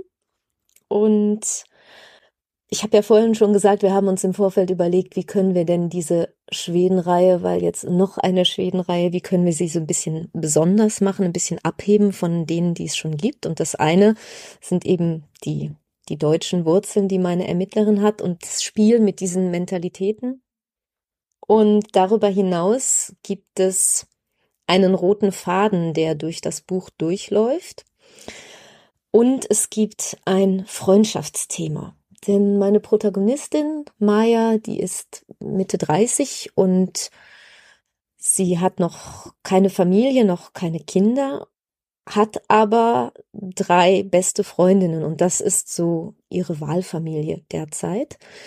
Und die vier kennen sich schon aus der Kindheit und Jugend. Die sind gemeinsam aufgewachsen in Südschweden, also ungefähr da, wo ich jetzt lebe. Und inzwischen wohnen drei von diesen vier Frauen in Stockholm. Maja ist die eine, die arbeitet dort im Kommissariat. Dann gibt es Sanna, eine Geschäftsfrau, die sehr in der materiellen Welt verhaftet ist. Ich sag's mal so. Und dann ist noch Emily in Stockholm. Emily ist Yogalehrerin, ist so das komplette Gegenteil von Sanna, sehr ätherisch, sehr schwebend über den Welten. Und die vierte im Bunde ist die einzige, die noch in der alten Heimat lebt. Es ist Clara. Clara ist verheiratet. Als einzige von den Vieren hat sie zwei Kinder und ist Reitlehrerin, hat so eine kleine Ponyreitschule. Die vier sind, obwohl sie inzwischen sehr, sehr unterschiedlich sind, immer noch sehr, sehr eng. Maya beschreibt das auch im ersten Band, im ersten Kapitel gleich sehr treffend. Sie sagt, ich weiß gar nicht, wenn wir uns heute kennengelernt hätten, ob wir uns noch so angefreundet hätten, so unterschiedlich wie wir sind. Aber diese gemeinsame Basis, dieser gemeinsame Background schweißt die vier Frauen zusammen. Und das Besondere ist nun also, dass es neben dem in jedem Buch abgeschlossenen Kriminalfall gibt es immer noch eine Freundin, die in jedem Band im Fokus steht. Im ersten Band ist das die Geschäftsfrau Sanna. Und es gibt also eben immer eine Parallelhandlung neben dem Kriminalfall, der aber auch immer Berührungspunkte mit dem Kriminalfall hat. Zusätzlich gibt es einen roten Faden, der sich durch alle drei Bücher durchzieht, und das ist ein Geheimnis aus der gemeinsamen Kindheit und Jugend der vier Freundinnen. Und es wird im ersten Band nur so ein bisschen angeteasert, im zweiten kommt es schon was stärker rein und im dritten ist es so ein Schwerpunkt und wird sich am Ende des dritten Bandes auch auflösen. Ja, und worum geht es jetzt in, im Herzen so kalt? Ich habe irgendwann angefangen, in meine Kriminalromane Herzensthemen einzuweben. Und in diesem Band geht es schwerpunktmäßig um die Waldthematik. Denn, und das wissen die wenigsten Deutschen, die Schweden haben einen sehr speziellen Umgang mit dem Wald. Also wir in Deutschland haben oft so ein, so ein Bild von, von den Schweden, die nur naturverbunden sind und es, ist ja auch so wahnsinnig viel Platz. Das Land ist so dünn besiedelt und es gibt so viele Wälder. Aber der Wald ist hier eigentlich ein sehr, sehr großer Wirtschaftsfaktor. Und ich sage immer gerne, was den Deutschen ihre Automobilindustrie ist, das ist den Schweden ihre Forst- und Waldindustrie. Und wenn man in Stockholm zum Beispiel an der Uferpromenade entlangläuft und diese wunderschönen alten Herrenhäuser sieht, die sind alle durch den oder größtenteils durch den Handel mit Holz irgendwann entstanden. Da sind also Familien sehr, sehr reich geworden durch den Holzhandel. Und das zieht sich durch bis heute und das ist verwoben in der Politik in allen Bereichen.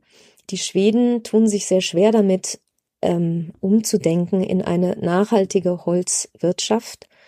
Es ist immer noch gang und gäbe Flächenrodungen, Monokultur. in Nordschweden ist es ganz extrem, aber sogar auch bei uns hier in, in Südschweden. Wir haben bei uns hinterm Haus, und es ist wirklich nicht weit, ein, jetzt ist es ein Kahlschlag. Vor zwei Jahren stand dort noch ein sehr schönes Waldgebiet und ich habe es also hautnah mitbekommen, wie irgendwann hier die Kettensägen und die Harvester und die haben wirklich Tag und Nacht gedröhnt mit dem Lärm und haben diesen wunderschönen Wald niedergemetzelt. Anders kann ich es nicht beschreiben. Und wenn man dort langläuft an so einem frisch geschlagenen Kahlschlag, ähm, mir hat's fast das Herz zerrissen und es, es hat es hat was apokalyptisches, wenn man dort langläuft oder man denkt an irgendwelche schlimmen Naturkatastrophen. Also ganz ganz übel. Und als ich damit in Berührung gekommen bin, habe ich angefangen darüber zu recherchieren und habe festgestellt, wie tief dieses ähm, diese Praktiken einfach ähm, bei den Schweden verankert sind, auch bei denen, die durchaus ähm, umweltbewusst leben. Es ist einfach ein, ein ganz anderes Denken und ein ganz anderes, ja, es sind im Prinzip die meisten Wälder hier sind eigentlich Plantagen. Und was so furchtbar ist, ist, dass auch immer mehr Urwälder, obwohl sie es eigentlich nicht dürfen, werden immer mehr Urwälder doch auch abgeholzt. Und das stellt für die Samen ganz hoch im Norden auch eine ganz große Bedrohung dar, weil deren Lebensgrundlage dadurch wirklich vernichtet wird. Und bei meinen Recherchen, ich habe mich da sehr gestützt auf ein Buch von einer Journalistin, die in Stockholm lebt und ganz, ganz tief da reingegangen ist. Und die hat zum Beispiel herausgefunden, dass es leider in Nordschweden unter den Samen ein sehr trauriger Trend ist, dass sich junge Männer wirklich das Leben nehmen, weil sie keine Perspektive mehr sehen, weil ihnen die Wälder weggenommen werden. Und die schwedische Regierung, das, beziehungsweise die, die, die großen Konzerne, die dahinter stehen, das interessiert die halt nicht. Und leider ist das sehr, sehr stark eben mit der Politik verwoben. Und ja, äußert sich dann auch tatsächlich sogar in ähm, ähm, also es geht dann so weit, dass auch ähm, aus der schwedischen Regierung Leute, die dann in EU in Brüssel sitzen und dort Einfluss nehmen darauf, äh, wie mit den Wäldern umgegangen wird. Und das fand ich sehr, sehr erschreckend. Und deswegen war für mich klar, dieser erste Band und der Kriminalfall, der muss unbedingt was zu tun haben mit diesem Thema. Und ja, jetzt komme ich zum Inhalt. Worum geht es eigentlich? Es geht um einen Umweltaktivisten, der getötet wird, der sich eben für den Schutz der Wälder eingesetzt hat. Und das Ganze spielt in Nordschweden in der kleinen Stadt Östersund. Ich bin auch da gewesen dieses Jahr im Anfang des Jahres, um das wirklich zu erleben, weil das Buch spielt wirklich im tiefsten Winter, so wie wir uns Deutsche immer einen Winter vorstellen mit viel Schnee. Da spielt der erste Band im Herzen so kalt. Und ich bin da gewesen, um das eben selber zu erleben und habe mich dort in die Wälder begeben und einen Tatort gesucht, an dem nämlich dieser Umweltaktivist gefunden wird. Und es ist ganz am Anfang des Buches ein kleines Mädchen, also sie ist neun, sie ist jetzt nicht mehr Kindergarten, aber doch noch relativ klein, die eben auf dem Nachhauseweg diese Leiche findet ich habe einen ganz kleinen Auszug mitgebracht, den lese ich euch vor. Unter dem Dach der Tannenzweige hatte sich nur eine feine Schneedecke gebildet. Frieda wusste, dass sie über dicke, weiche Kissen aus Moos lief. Dazwischen wuchsen Blaubeeren, die jetzt ihren Winterschlaf hielten. Im Spätsommer würde sie wieder Beeren sammeln und mit ihrer Mutter Marmelade kochen. Die würde sie auf frisch gebackene Pfannkuchen Sie konnte den Gedanken nicht zu Ende bringen. Mitten hinein in das Bild der schneebedeckten Mooskissen schob sich etwas am Rande ihres Blickfeldes, etwas, das nicht dahin gehörte. Und meine Protagonistin Maya kommt ins Spiel, als sie einen neuen Auftrag von ihrem Chef bekommt denn sie arbeitet zwar für die Kripo in Stockholm, aber wie gesagt, Schweden ist ein sehr dünn besiedeltes Land und es gibt jetzt nicht in jeder Stadt oder in jeder Region so viele Ermittler, die in der Mordkommission arbeiten. Und ich bin in Stockholm in der Kriminalpolizei gewesen. Ich habe das große Glück, dass mein Mann einen Freund hat, dessen Bruder dort eben Ermittler ist. Und ich durfte dort Einblick nehmen. Und der hat mir eben auch erzählt, dass sie durchaus auch öfter mal in Schweden rumgeschickt werden und an verschiedenen Stellen ermitteln, wenn es dort vor Ort eben keinen gibt. Und so kommt Maja nach Östersund und mit ihrem Teampartner Per, die beiden, die immer mit ihren deutschen und schwedischen Sprichwörtern hin und her werfen. Und sie ermitteln dort vor Ort, wollen den Tod dieses Umweltaktivisten aufklären und stoßen eben erstmal auf eine Wand des Schweigens, weil die Östersunder, wie auch sehr viele andere Schweden, die nicht in Stockholm leben, erstmal Vorbehalte haben gegenüber Stockholmern. Aber weil sie natürlich auch noch dazu wissen, also es war ein Umweltaktivist, der sich für den Schutz des Waldes eingesetzt hat. Diese Region lebt aber vom Handel mit Holz. Und das stellt Maya und ihren Kollegen vor große Schwierigkeiten. Zeitgleich wird Mayas Freundin Sanna Opfer eines Übergriffs und Maya möchte ihrer Freundin auch helfen. Und das sind so die, die Punkte, in denen sich das Buch abspielen wird. Das hört sich sehr, sehr spannend an. Du hast mir davon schon erzählt gehabt. auch gerade mit dem Kahlschlag bei euch eben direkt um die Ecke. Das, ähm, ja, also das liebe ich ja in deinen Büchern, dass du solche ernste Themen eben dann in einen Kriminalfall verpackst und trotzdem noch locker rüberkommst. Also sehr unterhaltsam. Das ist eine große Kunst des Schreibens. Ich freue mich sehr drauf, wenn ich nach meinem Fertigstellung des aktuellen Manuskriptes auch wieder Zeit habe, schöne Bücher zu lesen. Und bist du ganz vorne dabei. Genau. Danke, Charlie. Das freut mich total. Danke, danke. ja, Sandra, ich habe äh, ganz gebannt zugehört. Und äh, finde ich echt spannend auch, wie du das schon vorab geplottet hast. Und ich bin schon sehr gespannt, das äh, zu lesen und da einen Einblick zu bekommen. Endlich einmal. Also ich bin ja nicht so äh, eine, die alle Schweden-Krimis kennt, aber jetzt ist einmal Zeit, einen deutsch-schwedischen Krimi zu lesen. Eindeutig. Und ich finde, ich bin sehr angetan, wie du das von vorn bis hinten schon durchgeplottet hast. Ähm, hat das, wie lange hat das gedauert, Sandra? Ja, das war tatsächlich ähm, wirklich eine Herausforderung. Ich habe vorher auch noch nicht sowas geplottet, weil die anderen Bücher, die anderen Reihen, das ist vielleicht so ähnlich wie bei dir, Ellen. Also meine Bücher sind so nacheinander irgendwie entstanden, aber ich habe zum ersten Mal tatsächlich wirklich drei Bücher durchgeplottet.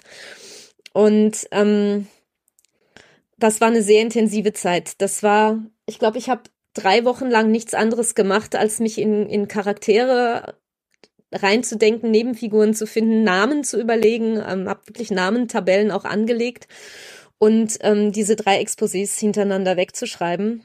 Also ich war da sehr, sehr tief drin und weil es eben auch so auf verschiedenen Ebenen läuft und es diese verschiedenen Stränge gibt, war das wirklich sehr komplex. Also ich weiß noch, ich habe mich danach so gefühlt, als hätte ich ein 400-seitiges Buch gerade beendet.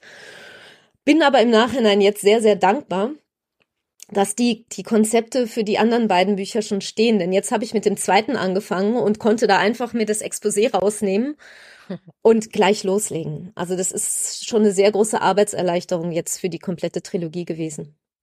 Macht bestimmt auch ziemlich einen Spaß mit der Figurenentwicklung. Da kannst du ja echt voll auch in die Tiefe reingehen. Da kannst du eben den Charakter nicht nur in Ausschnitt von vielleicht einem Jahr dann eben nehmen, sondern du kannst ja dann richtig auf Zeit planen, dass sich dann hm. da noch Dinge verändern. Also es ist super spannend. Finde ich ganz toll, sowas zu machen. Hm? Ja, ich bin auch echt sehr, sehr dankbar dafür, dass, dass ich jetzt diese Chance bekommen habe, wirklich mal so eine ja, eben ne, eine Trilogie zu entwickeln. Plus es war auch ein schönes Gefühl. Also ich weiß noch, wie, wie erleichtert ich war, als wir diesen Vertrag geschlossen haben, dass man, also jetzt für drei Jahre mal eine Sicherheit zu haben. Ich weiß einfach, was ich drei Jahre lang arbeite und auch, ähm, wovon ich drei Jahre lang meine Rechnungen bezahle. Und das ist in unserem Beruf doch nicht so schnell also das kommt ja eher selten vor. Und ich, ich weiß noch, dass ich die ersten Wochen, nachdem klar war, dass, dass wir diesen Vertrag eben haben, bin ich jeden Morgen mit einem unglaublichen erleichternden Glücksgefühl wach geworden. Das ja war eine das ist nach wie vor einfach sehr sehr schön und ich bin da echt dankbar ja. für. Das finde ich eh krass. Ähm, dass in der heutigen Zeit, also 2023, das Jahr darf man ja nennen, ähm, dass wir als Frauen immer noch weniger Geld verdienen als männliche Autorenkollegen. Und das ist ein Fakt. Das ist kein Hirngespinst, sondern das sind Zahlen schwarz auf weiß. Und das finde ich echt total schräg. Also Island ist ja das einzige Land, was gleiche Bezahlung für Männer wie für Frauen eben dann voraussetzt. Und eigentlich dürfte auch X- oder Y-Chromosom auch wirklich gar keine Rolle spielen. Ähm, das erschüttert einen doch dann auch immer wieder. Und das, was du gerade sagst, also ich finde, die Buchbranche ist auch wirklich kein leichtes Vergnügen. Also man guckt wirklich von Jahr zu Jahr, wie geht's weiter. Dann hört man wieder Geschichten von Kollegen, die bei großen Verlagen, obwohl die da Stammautoren waren, vielleicht sogar nicht mehr veröffentlichen, aus welchen Gründen auch immer. Also dass so ein Damoklesschwert über einem so ein bisschen schwebt, das macht die Sache nicht einfach. Also man hat durchaus auch Druck. Wie geht ihr damit um? Also, doch ist es echt äh, ein Segen, sage ich jetzt mal, dass ich schon, also seit ich 19 bin, war ich Vollzeit berufstätig, habe halt viel in der Werbung gearbeitet, bin, war dann eben in der Online-Branche und konnte mir in der Zeit ein wenig Sicherheit erarbeiten für die Zeit als Autorin und bin auch jetzt nur selbstständig tätig als Texterin, Übersetzerin. Also ich habe eine Por Portfoliokarriere. Hier kann ich es auch erzählen über eine äh, auch äh, ein paar Jahre eine professionelle Katzensitterin, um äh, das äh, auch ein, ein, ein, ein Zusatzeinkommen zu generieren.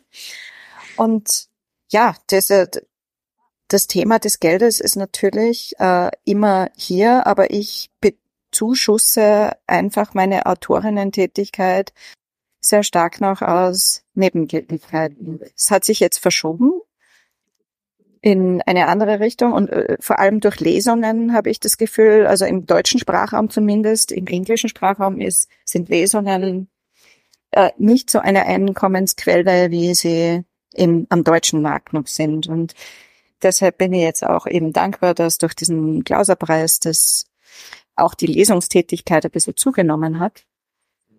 Und mhm. ja, der Druck, glaube ich, ist überall fühlbar. Plus, äh, um jetzt ganz ehrlich zu sein, dass ich einen Mann habe mit einem geregelten Einkommen, ist auch ein Thema. Also gibt natürlich auch Sicherheit. Muss man einfach ganz offen und ehrlich sagen. Ich weiß nicht, wer allein vom Schreiben leben kann. Sicher einige Leute, aber ich habe jetzt gehört, anscheinend können auf dem deutschen Markt nur 100 Autorinnen, Autoren auch als Autorinnen von diesem Geld leben. Ich weiß nicht, ob das so stimmt, aber das war meine letzte Information. Das könnte durchaus hinkommen. 100, ja. Ich habe es jetzt nicht gezählt, ich kenne die auch nicht persönlich, aber es gab so Umfragen. Also da habe ich auch schon mal ähm, eine Statistik schon mal in der Hand gehabt. Mhm. Und ich, ich finde es auch unheimlich erschreckend, wenn man sieht, dass wir somit das letzte Glied in der Kette des Einkommens irgendwo sind. Und ähm, ja, hier Nina George wird auf der Buchmesse eben auch über das Thema gesprochen haben, über das Einkommensverhältnis und wie man damit eben umgeht. Das war ein Thema, wenn ich mich nicht täusche, was jetzt gerade auf der Agenda stand bei ihr. Und es ist auch ganz wichtig, finde ich, ähm, das aus der Schmuddelecke rauszuholen und auch mal von allen Seiten zu betrachten und zu gucken, ähm, wie geht man damit um. Ähm, ich bin auch zu einer Autorenvereinigung drin bei den Delias die deutsche Liebesromanautoren. Wir haben alles vertreten, von Kerstin Gier über Ini Lorenz. Wir haben Heftromanautorinnen drin, also wirklich alles, weil die Diebe spielt ja eigentlich, also wirklich fast überall ja auch mit rein. Deshalb ähm, kann man sich da auch ganz gut bei uns bewerben. Und über den Austausch da und Erfahrungswerte vom einfachen Plotten bis eben dann Verlagssuche kann man sich da auch gegenseitig ganz gut helfen. Und dann sind auch eben auch Tipps auch in allen Bereichen dann durchaus zugänglich. Und als ich da ganz neu war, werde ich nie vergessen, habe ich so eine ganz banale Frage gestellt. Ist jetzt auch schon 19 Jahre her, also neun bis zehn Jahre. Und ähm, da hat mir Kerstin Gier persönlich geantwortet in dem Chat. Und ähm, ich glaube, ich bin zwei Tage nur durch die Wohnung getanzt. gesagt, wow. Und gleichzeitig dachte ich, oh Gott, was für eine blöde Frage habe ich denn da gerade gestellt. Ne? Aber ähm, ist schon wichtig. Das hatten wir ganz am Anfang von diesem Podcast und das kann ich nur unterstreichen, den Austausch zu suchen mit anderen und über die Themen auch offen zu reden, um zu zu schauen, stimmt mein Bauchgefühl bei einigen Themen oder ähm, stimmt es eben nicht? Wie kann ich mich da einschätzen? Was ist normal, was ist gängig, was eben dann doch weniger? Das finde ich da ganz, ganz wichtig und wollte ich gerade nochmal unterstreichen. Absolut, das finde ich auch sehr wichtig und ich merke auch immer wieder, dass ähm, wie wichtig es ist, dass wir Autoren und Autorinnen uns auch mit KollegInnen des Vertrauens über Geld austauschen, weil die Verlage immer davon ausgehen, dass, dass wir das nicht tun. Und meine Agentin hat mir das irgendwann mal erzählt, dass sie das von, von einer anderen Autorin, die sie vertritt, eben gehört hat. Mm, deren Lektorin war ganz überrascht, dass diese Autorin sich eben über die Vorschusshöhe mit anderen Kolleginnen ausgetauscht hat. Aber es ist total wichtig, weil wenn wir nicht wissen, was andere verdienen, dann dümpeln wir immer so in einer Blase vor uns hin.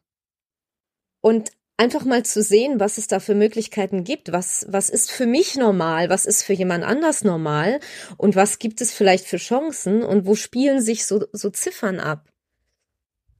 Das ist ein total wichtiger Austausch, den man, glaube ich, nicht unterschätzen dürfte. Zusätzlich zu dem, zu dem, dass wir uns generell in der Arbeit auf jeden Fall unterstützen sollten, weil wir ja so einsam vor uns hinschreiben. Und ansonsten, und du hattest gerade Nina George genannt, Charlie, das ist total wichtig. Ich bin so dankbar für Menschen wie Sie, die so eine Lobbyarbeit für uns machen.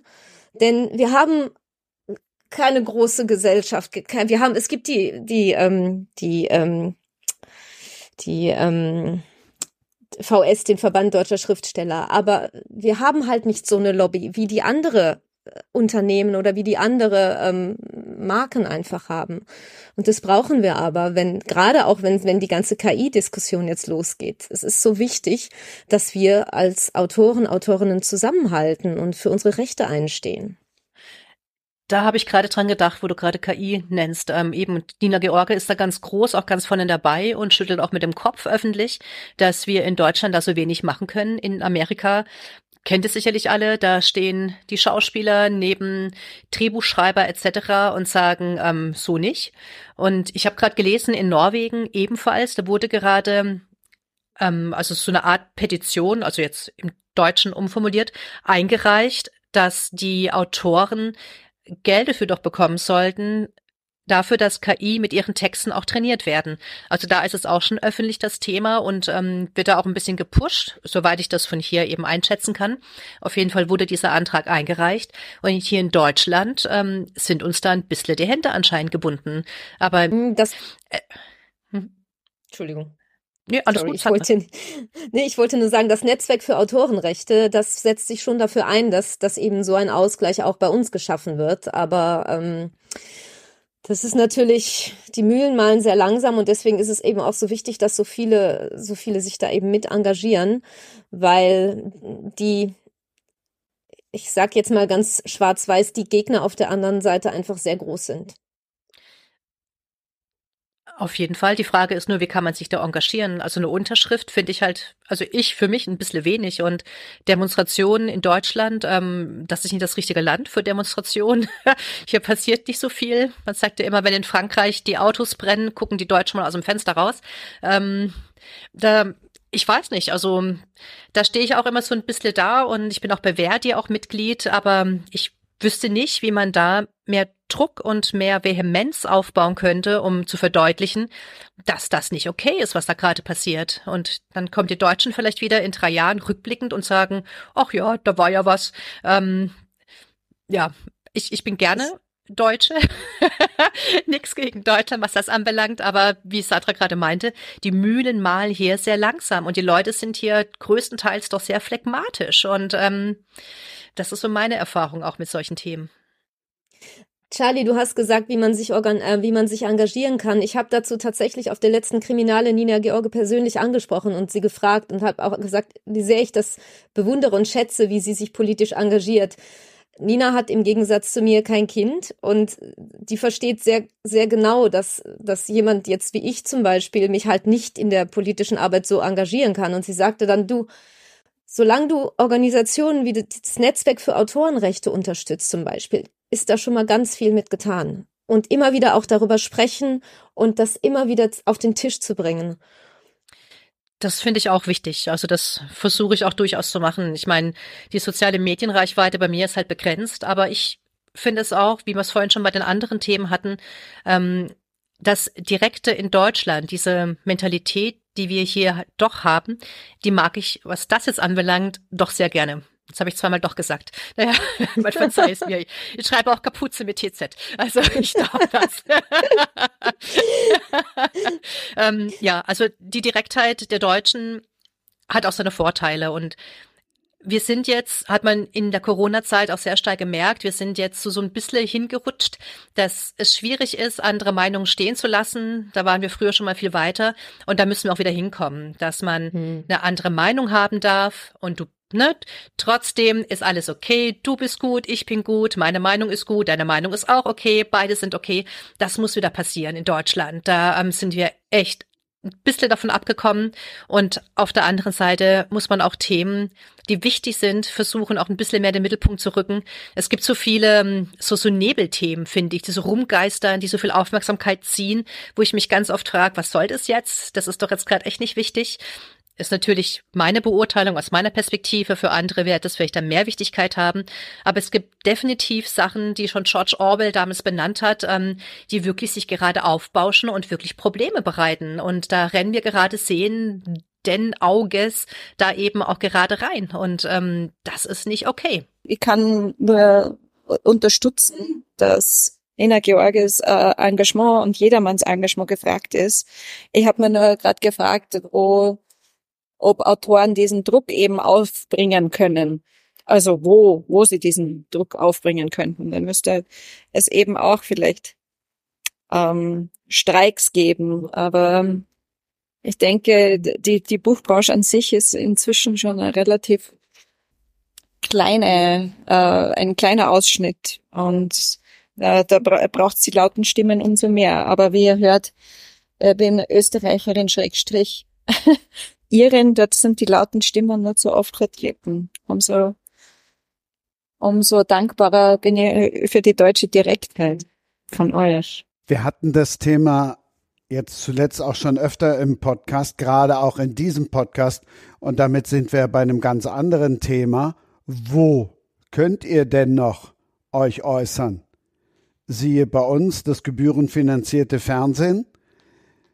Da gibt's keine Sendung mehr über Bücher oder wo Autoren und Autorinnen gefragt werden. Das meinte ich eben, wo die Buchbranche noch ist. Also ich, ich höre es halt von, vom deutschen Markt, ich krieg's nur so mit von der Seite, dass viele äh, Sendungen weg sind, aber ich glaube, die Podcasts, die gewinnen an Bedeutung.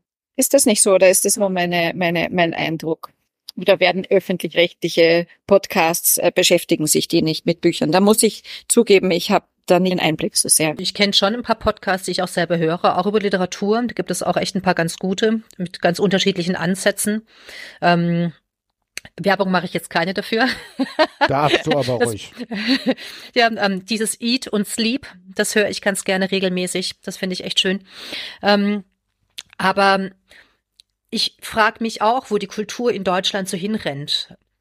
Es fühlt sich eher an, als wäre die gerade demontiert. Also definitiv. Wie gerade hier genannt wurde, die ganzen Sendungen, die es früher mal gab, die gibt's nicht mehr. Und ich, ich weiß nicht, also wenn man guckt in den Schulen, ich bin in einer kleinen Grundschule mit dem Kleinsten und da schmeiße ich mit zwei anderen Müttern jetzt die Schulbibliothek. Wir schaffen es eben an zwei Tagen, die aufzumachen. Und ähm, da werden wir jetzt eben auch ein bisschen dafür, dass die Kinder da reinkommen, weil du kannst dir halt, wenn sie klein sind, ganz gut dahin führen und hinbringen und halt auch neugierig machen. Jetzt auf diese eine Art oder auf diese eine Seite der Kultur. Es gibt ja noch so viel mehr. Und das fühlt sich auch so an, wenn man schaut, was es für Veranstaltungen gibt. Wenn man nicht gerade in Berlin lebt, sondern eben hier so ein bisschen ländlich auch, in der Nähe von Städten auch die ganzen anderen Veranstaltungen, was Musik anbelangt, das fühlt sich an, als würde es echt immer mehr aussterben. Das fühlt sich gar nicht gut an zurzeit. Sandra, du warst da richtig fett drin in der Kulturszene. Ich bin aus der Kulturszene vor Corona, ähm, also aus der Theaterwelt habe ich mich ja vor Corona so allmählich rausgezogen. Und seitdem ich nicht mehr in Deutschland bin, kriege ich natürlich auch nicht mehr ganz so viel mit. Ich ähm, sehe die Gefahr, dass natürlich kleinere Theater zum Beispiel immer mehr kämpfen und ähm, ich, ich sehe einfach, was sie, was sie, sie konkurrieren natürlich mit vielen, mit den ganzen Online-Medien, die es gibt. Und die, die meisten sind halt einfach sehr bequem und bleiben dann zu Hause und schauen sich irgendwas, streamen irgendwas oder so. Und gerade auch äh, Kinderprogramme im Theater. Also es ist, ich kann da wirklich immer nur an Eltern appellieren, ey, wenn ihr bei euch in der Nähe ein Theater habt und die haben ein Kinderprogramm, nutzt das. Das das gerade Kinderstücke, das kostet jetzt wirklich nicht die Welt und das ist aber, man, man erweitert so den Horizont, ähm, die Kinder in was anderes eintauchen zu lassen, was eben nicht irgendwie auf einem kleinen Bildschirm stattfindet. Ich bin neulich noch ähm, mit meiner Tochter, da waren wir in Deutschland in einem kleinen Kinderstück gewesen und da hat sie Tage später noch von erzählt. Dann gab's Flyer damit, man konnte irgendwas nachbasteln, was ist, was in dem Stück stattgefunden hat und das war so liebevoll gemacht und von daher, das ist halt das Problem mit Angebot und Nachfrage.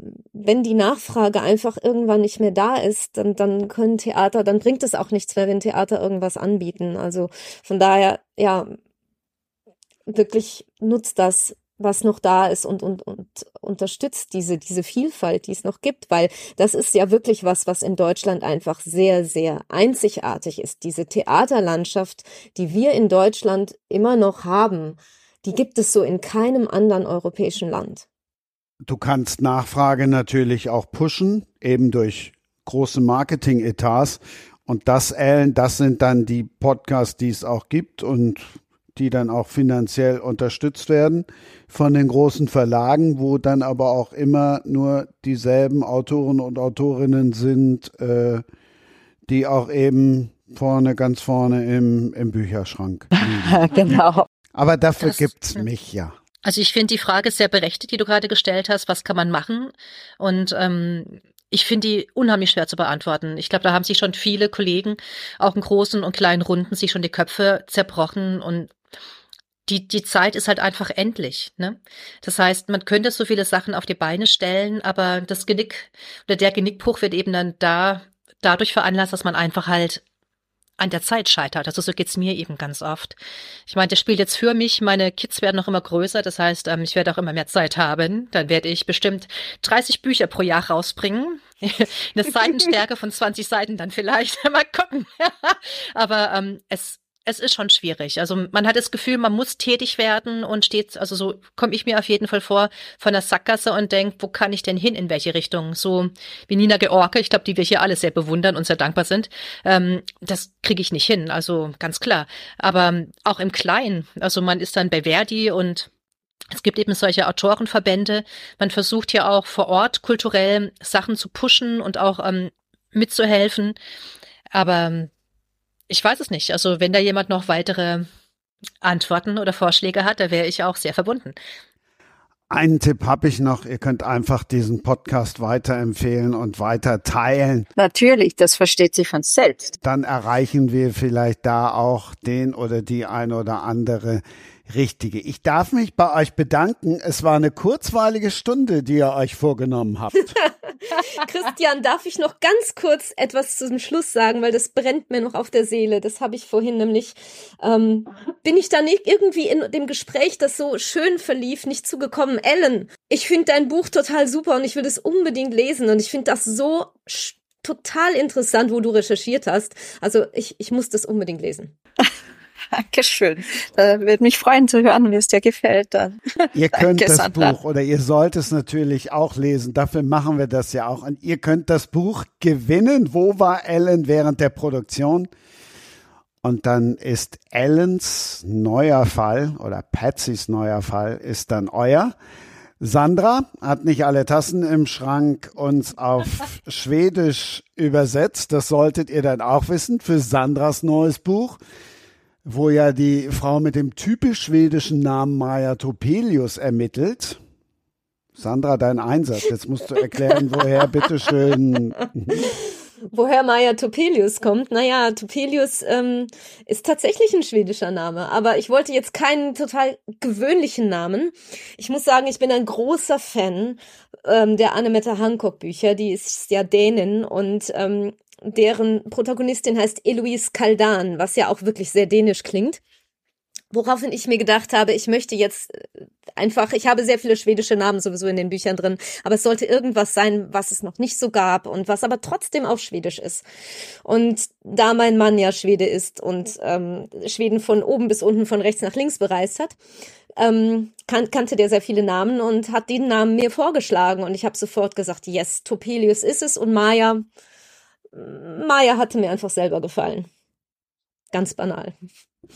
So, und dann könnt ihr ja auch noch das Buch über die Erfinderin der Spielzeugeisenbahn gewinnen, indem ihr uns sagt, über welche Frau Charlie von Feierabend ihren nächsten Roman schreibt. Also, Dankeschön in die Runde. Ja, danke schön, Christian. Danke für, dass du das möglich machst, für die Einladung von Sandra, weil der ist zu verdanken, dass ich hier dabei sein kann. Ich freue mich sehr, die äh, Charlie Feierabend hab, kannte ich davor nur vom Namen her. Jetzt konnten wir uns ein bisschen besser kennenlernen und ich bin wahnsinnig gespannt auf die Bücher und freue mich auf vielleicht ein anderes Mal in, in echt, wenn wir uns kennenlernen.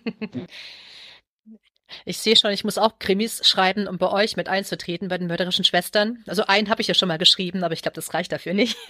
auch erstmal ein ganz, ganz herzliches Danke in die Runde. Es hat sehr, sehr viel Spaß gemacht, mit euch zu plaudern. Also die Stunde war wirklich sehr kurzweilig. Kann ich mich anschließen. Und äh, Grüße zurück nach Wien. Ich war noch nie in Wien. Ich will immer nach Wien. Vielleicht treffen wir uns da mal. Schön wär's. Und auch nochmal danke. Es ist auf jeden Fall eine Reise wert. Sonst Dublin. Ja, Irland muss auch wahnsinnig toll sein. Also wäre auch ein Traumland, nochmal zu bereisen. Vielleicht auch mal für zwei, drei Jahre hinzuziehen. Mal schauen. Also und auch ein dickes Dankeschön an Sandra. Und ich drücke euch die Daumen mit euren Büchern. Und für weitere Klauserpreise weiter so. Genau. Ja, dann erstmal Charlie an dich. Also mörderische Schwestern, da musst du noch nicht mal was veröffentlicht haben. Du musst nur Krimi interessiert sein und Frau sein, dann darfst du da Mitglied werden. Und ähm, sogar im Syndikat kannst du eintreten, weil du hast einen Krimi geschrieben und den nicht äh, im Druckkostenzuschussverlag veröffentlicht. Also beide Vereinigungen stehen dir offen. Ähm, ich komme. Ich, ja, super.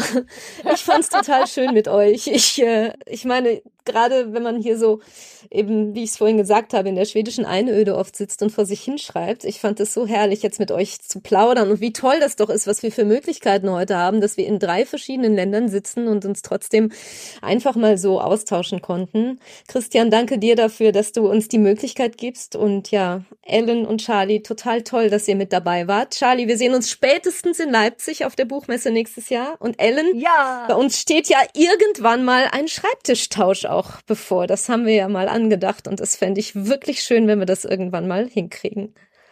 So, und während wir jetzt Tschüss sagen, verrät uns dann Sandra alle Promis, die sie erlebt hat in der Maske. Und Tschüss. Ciao. Ciao. Ciao. Das war Sprenger spricht. Autor Insights.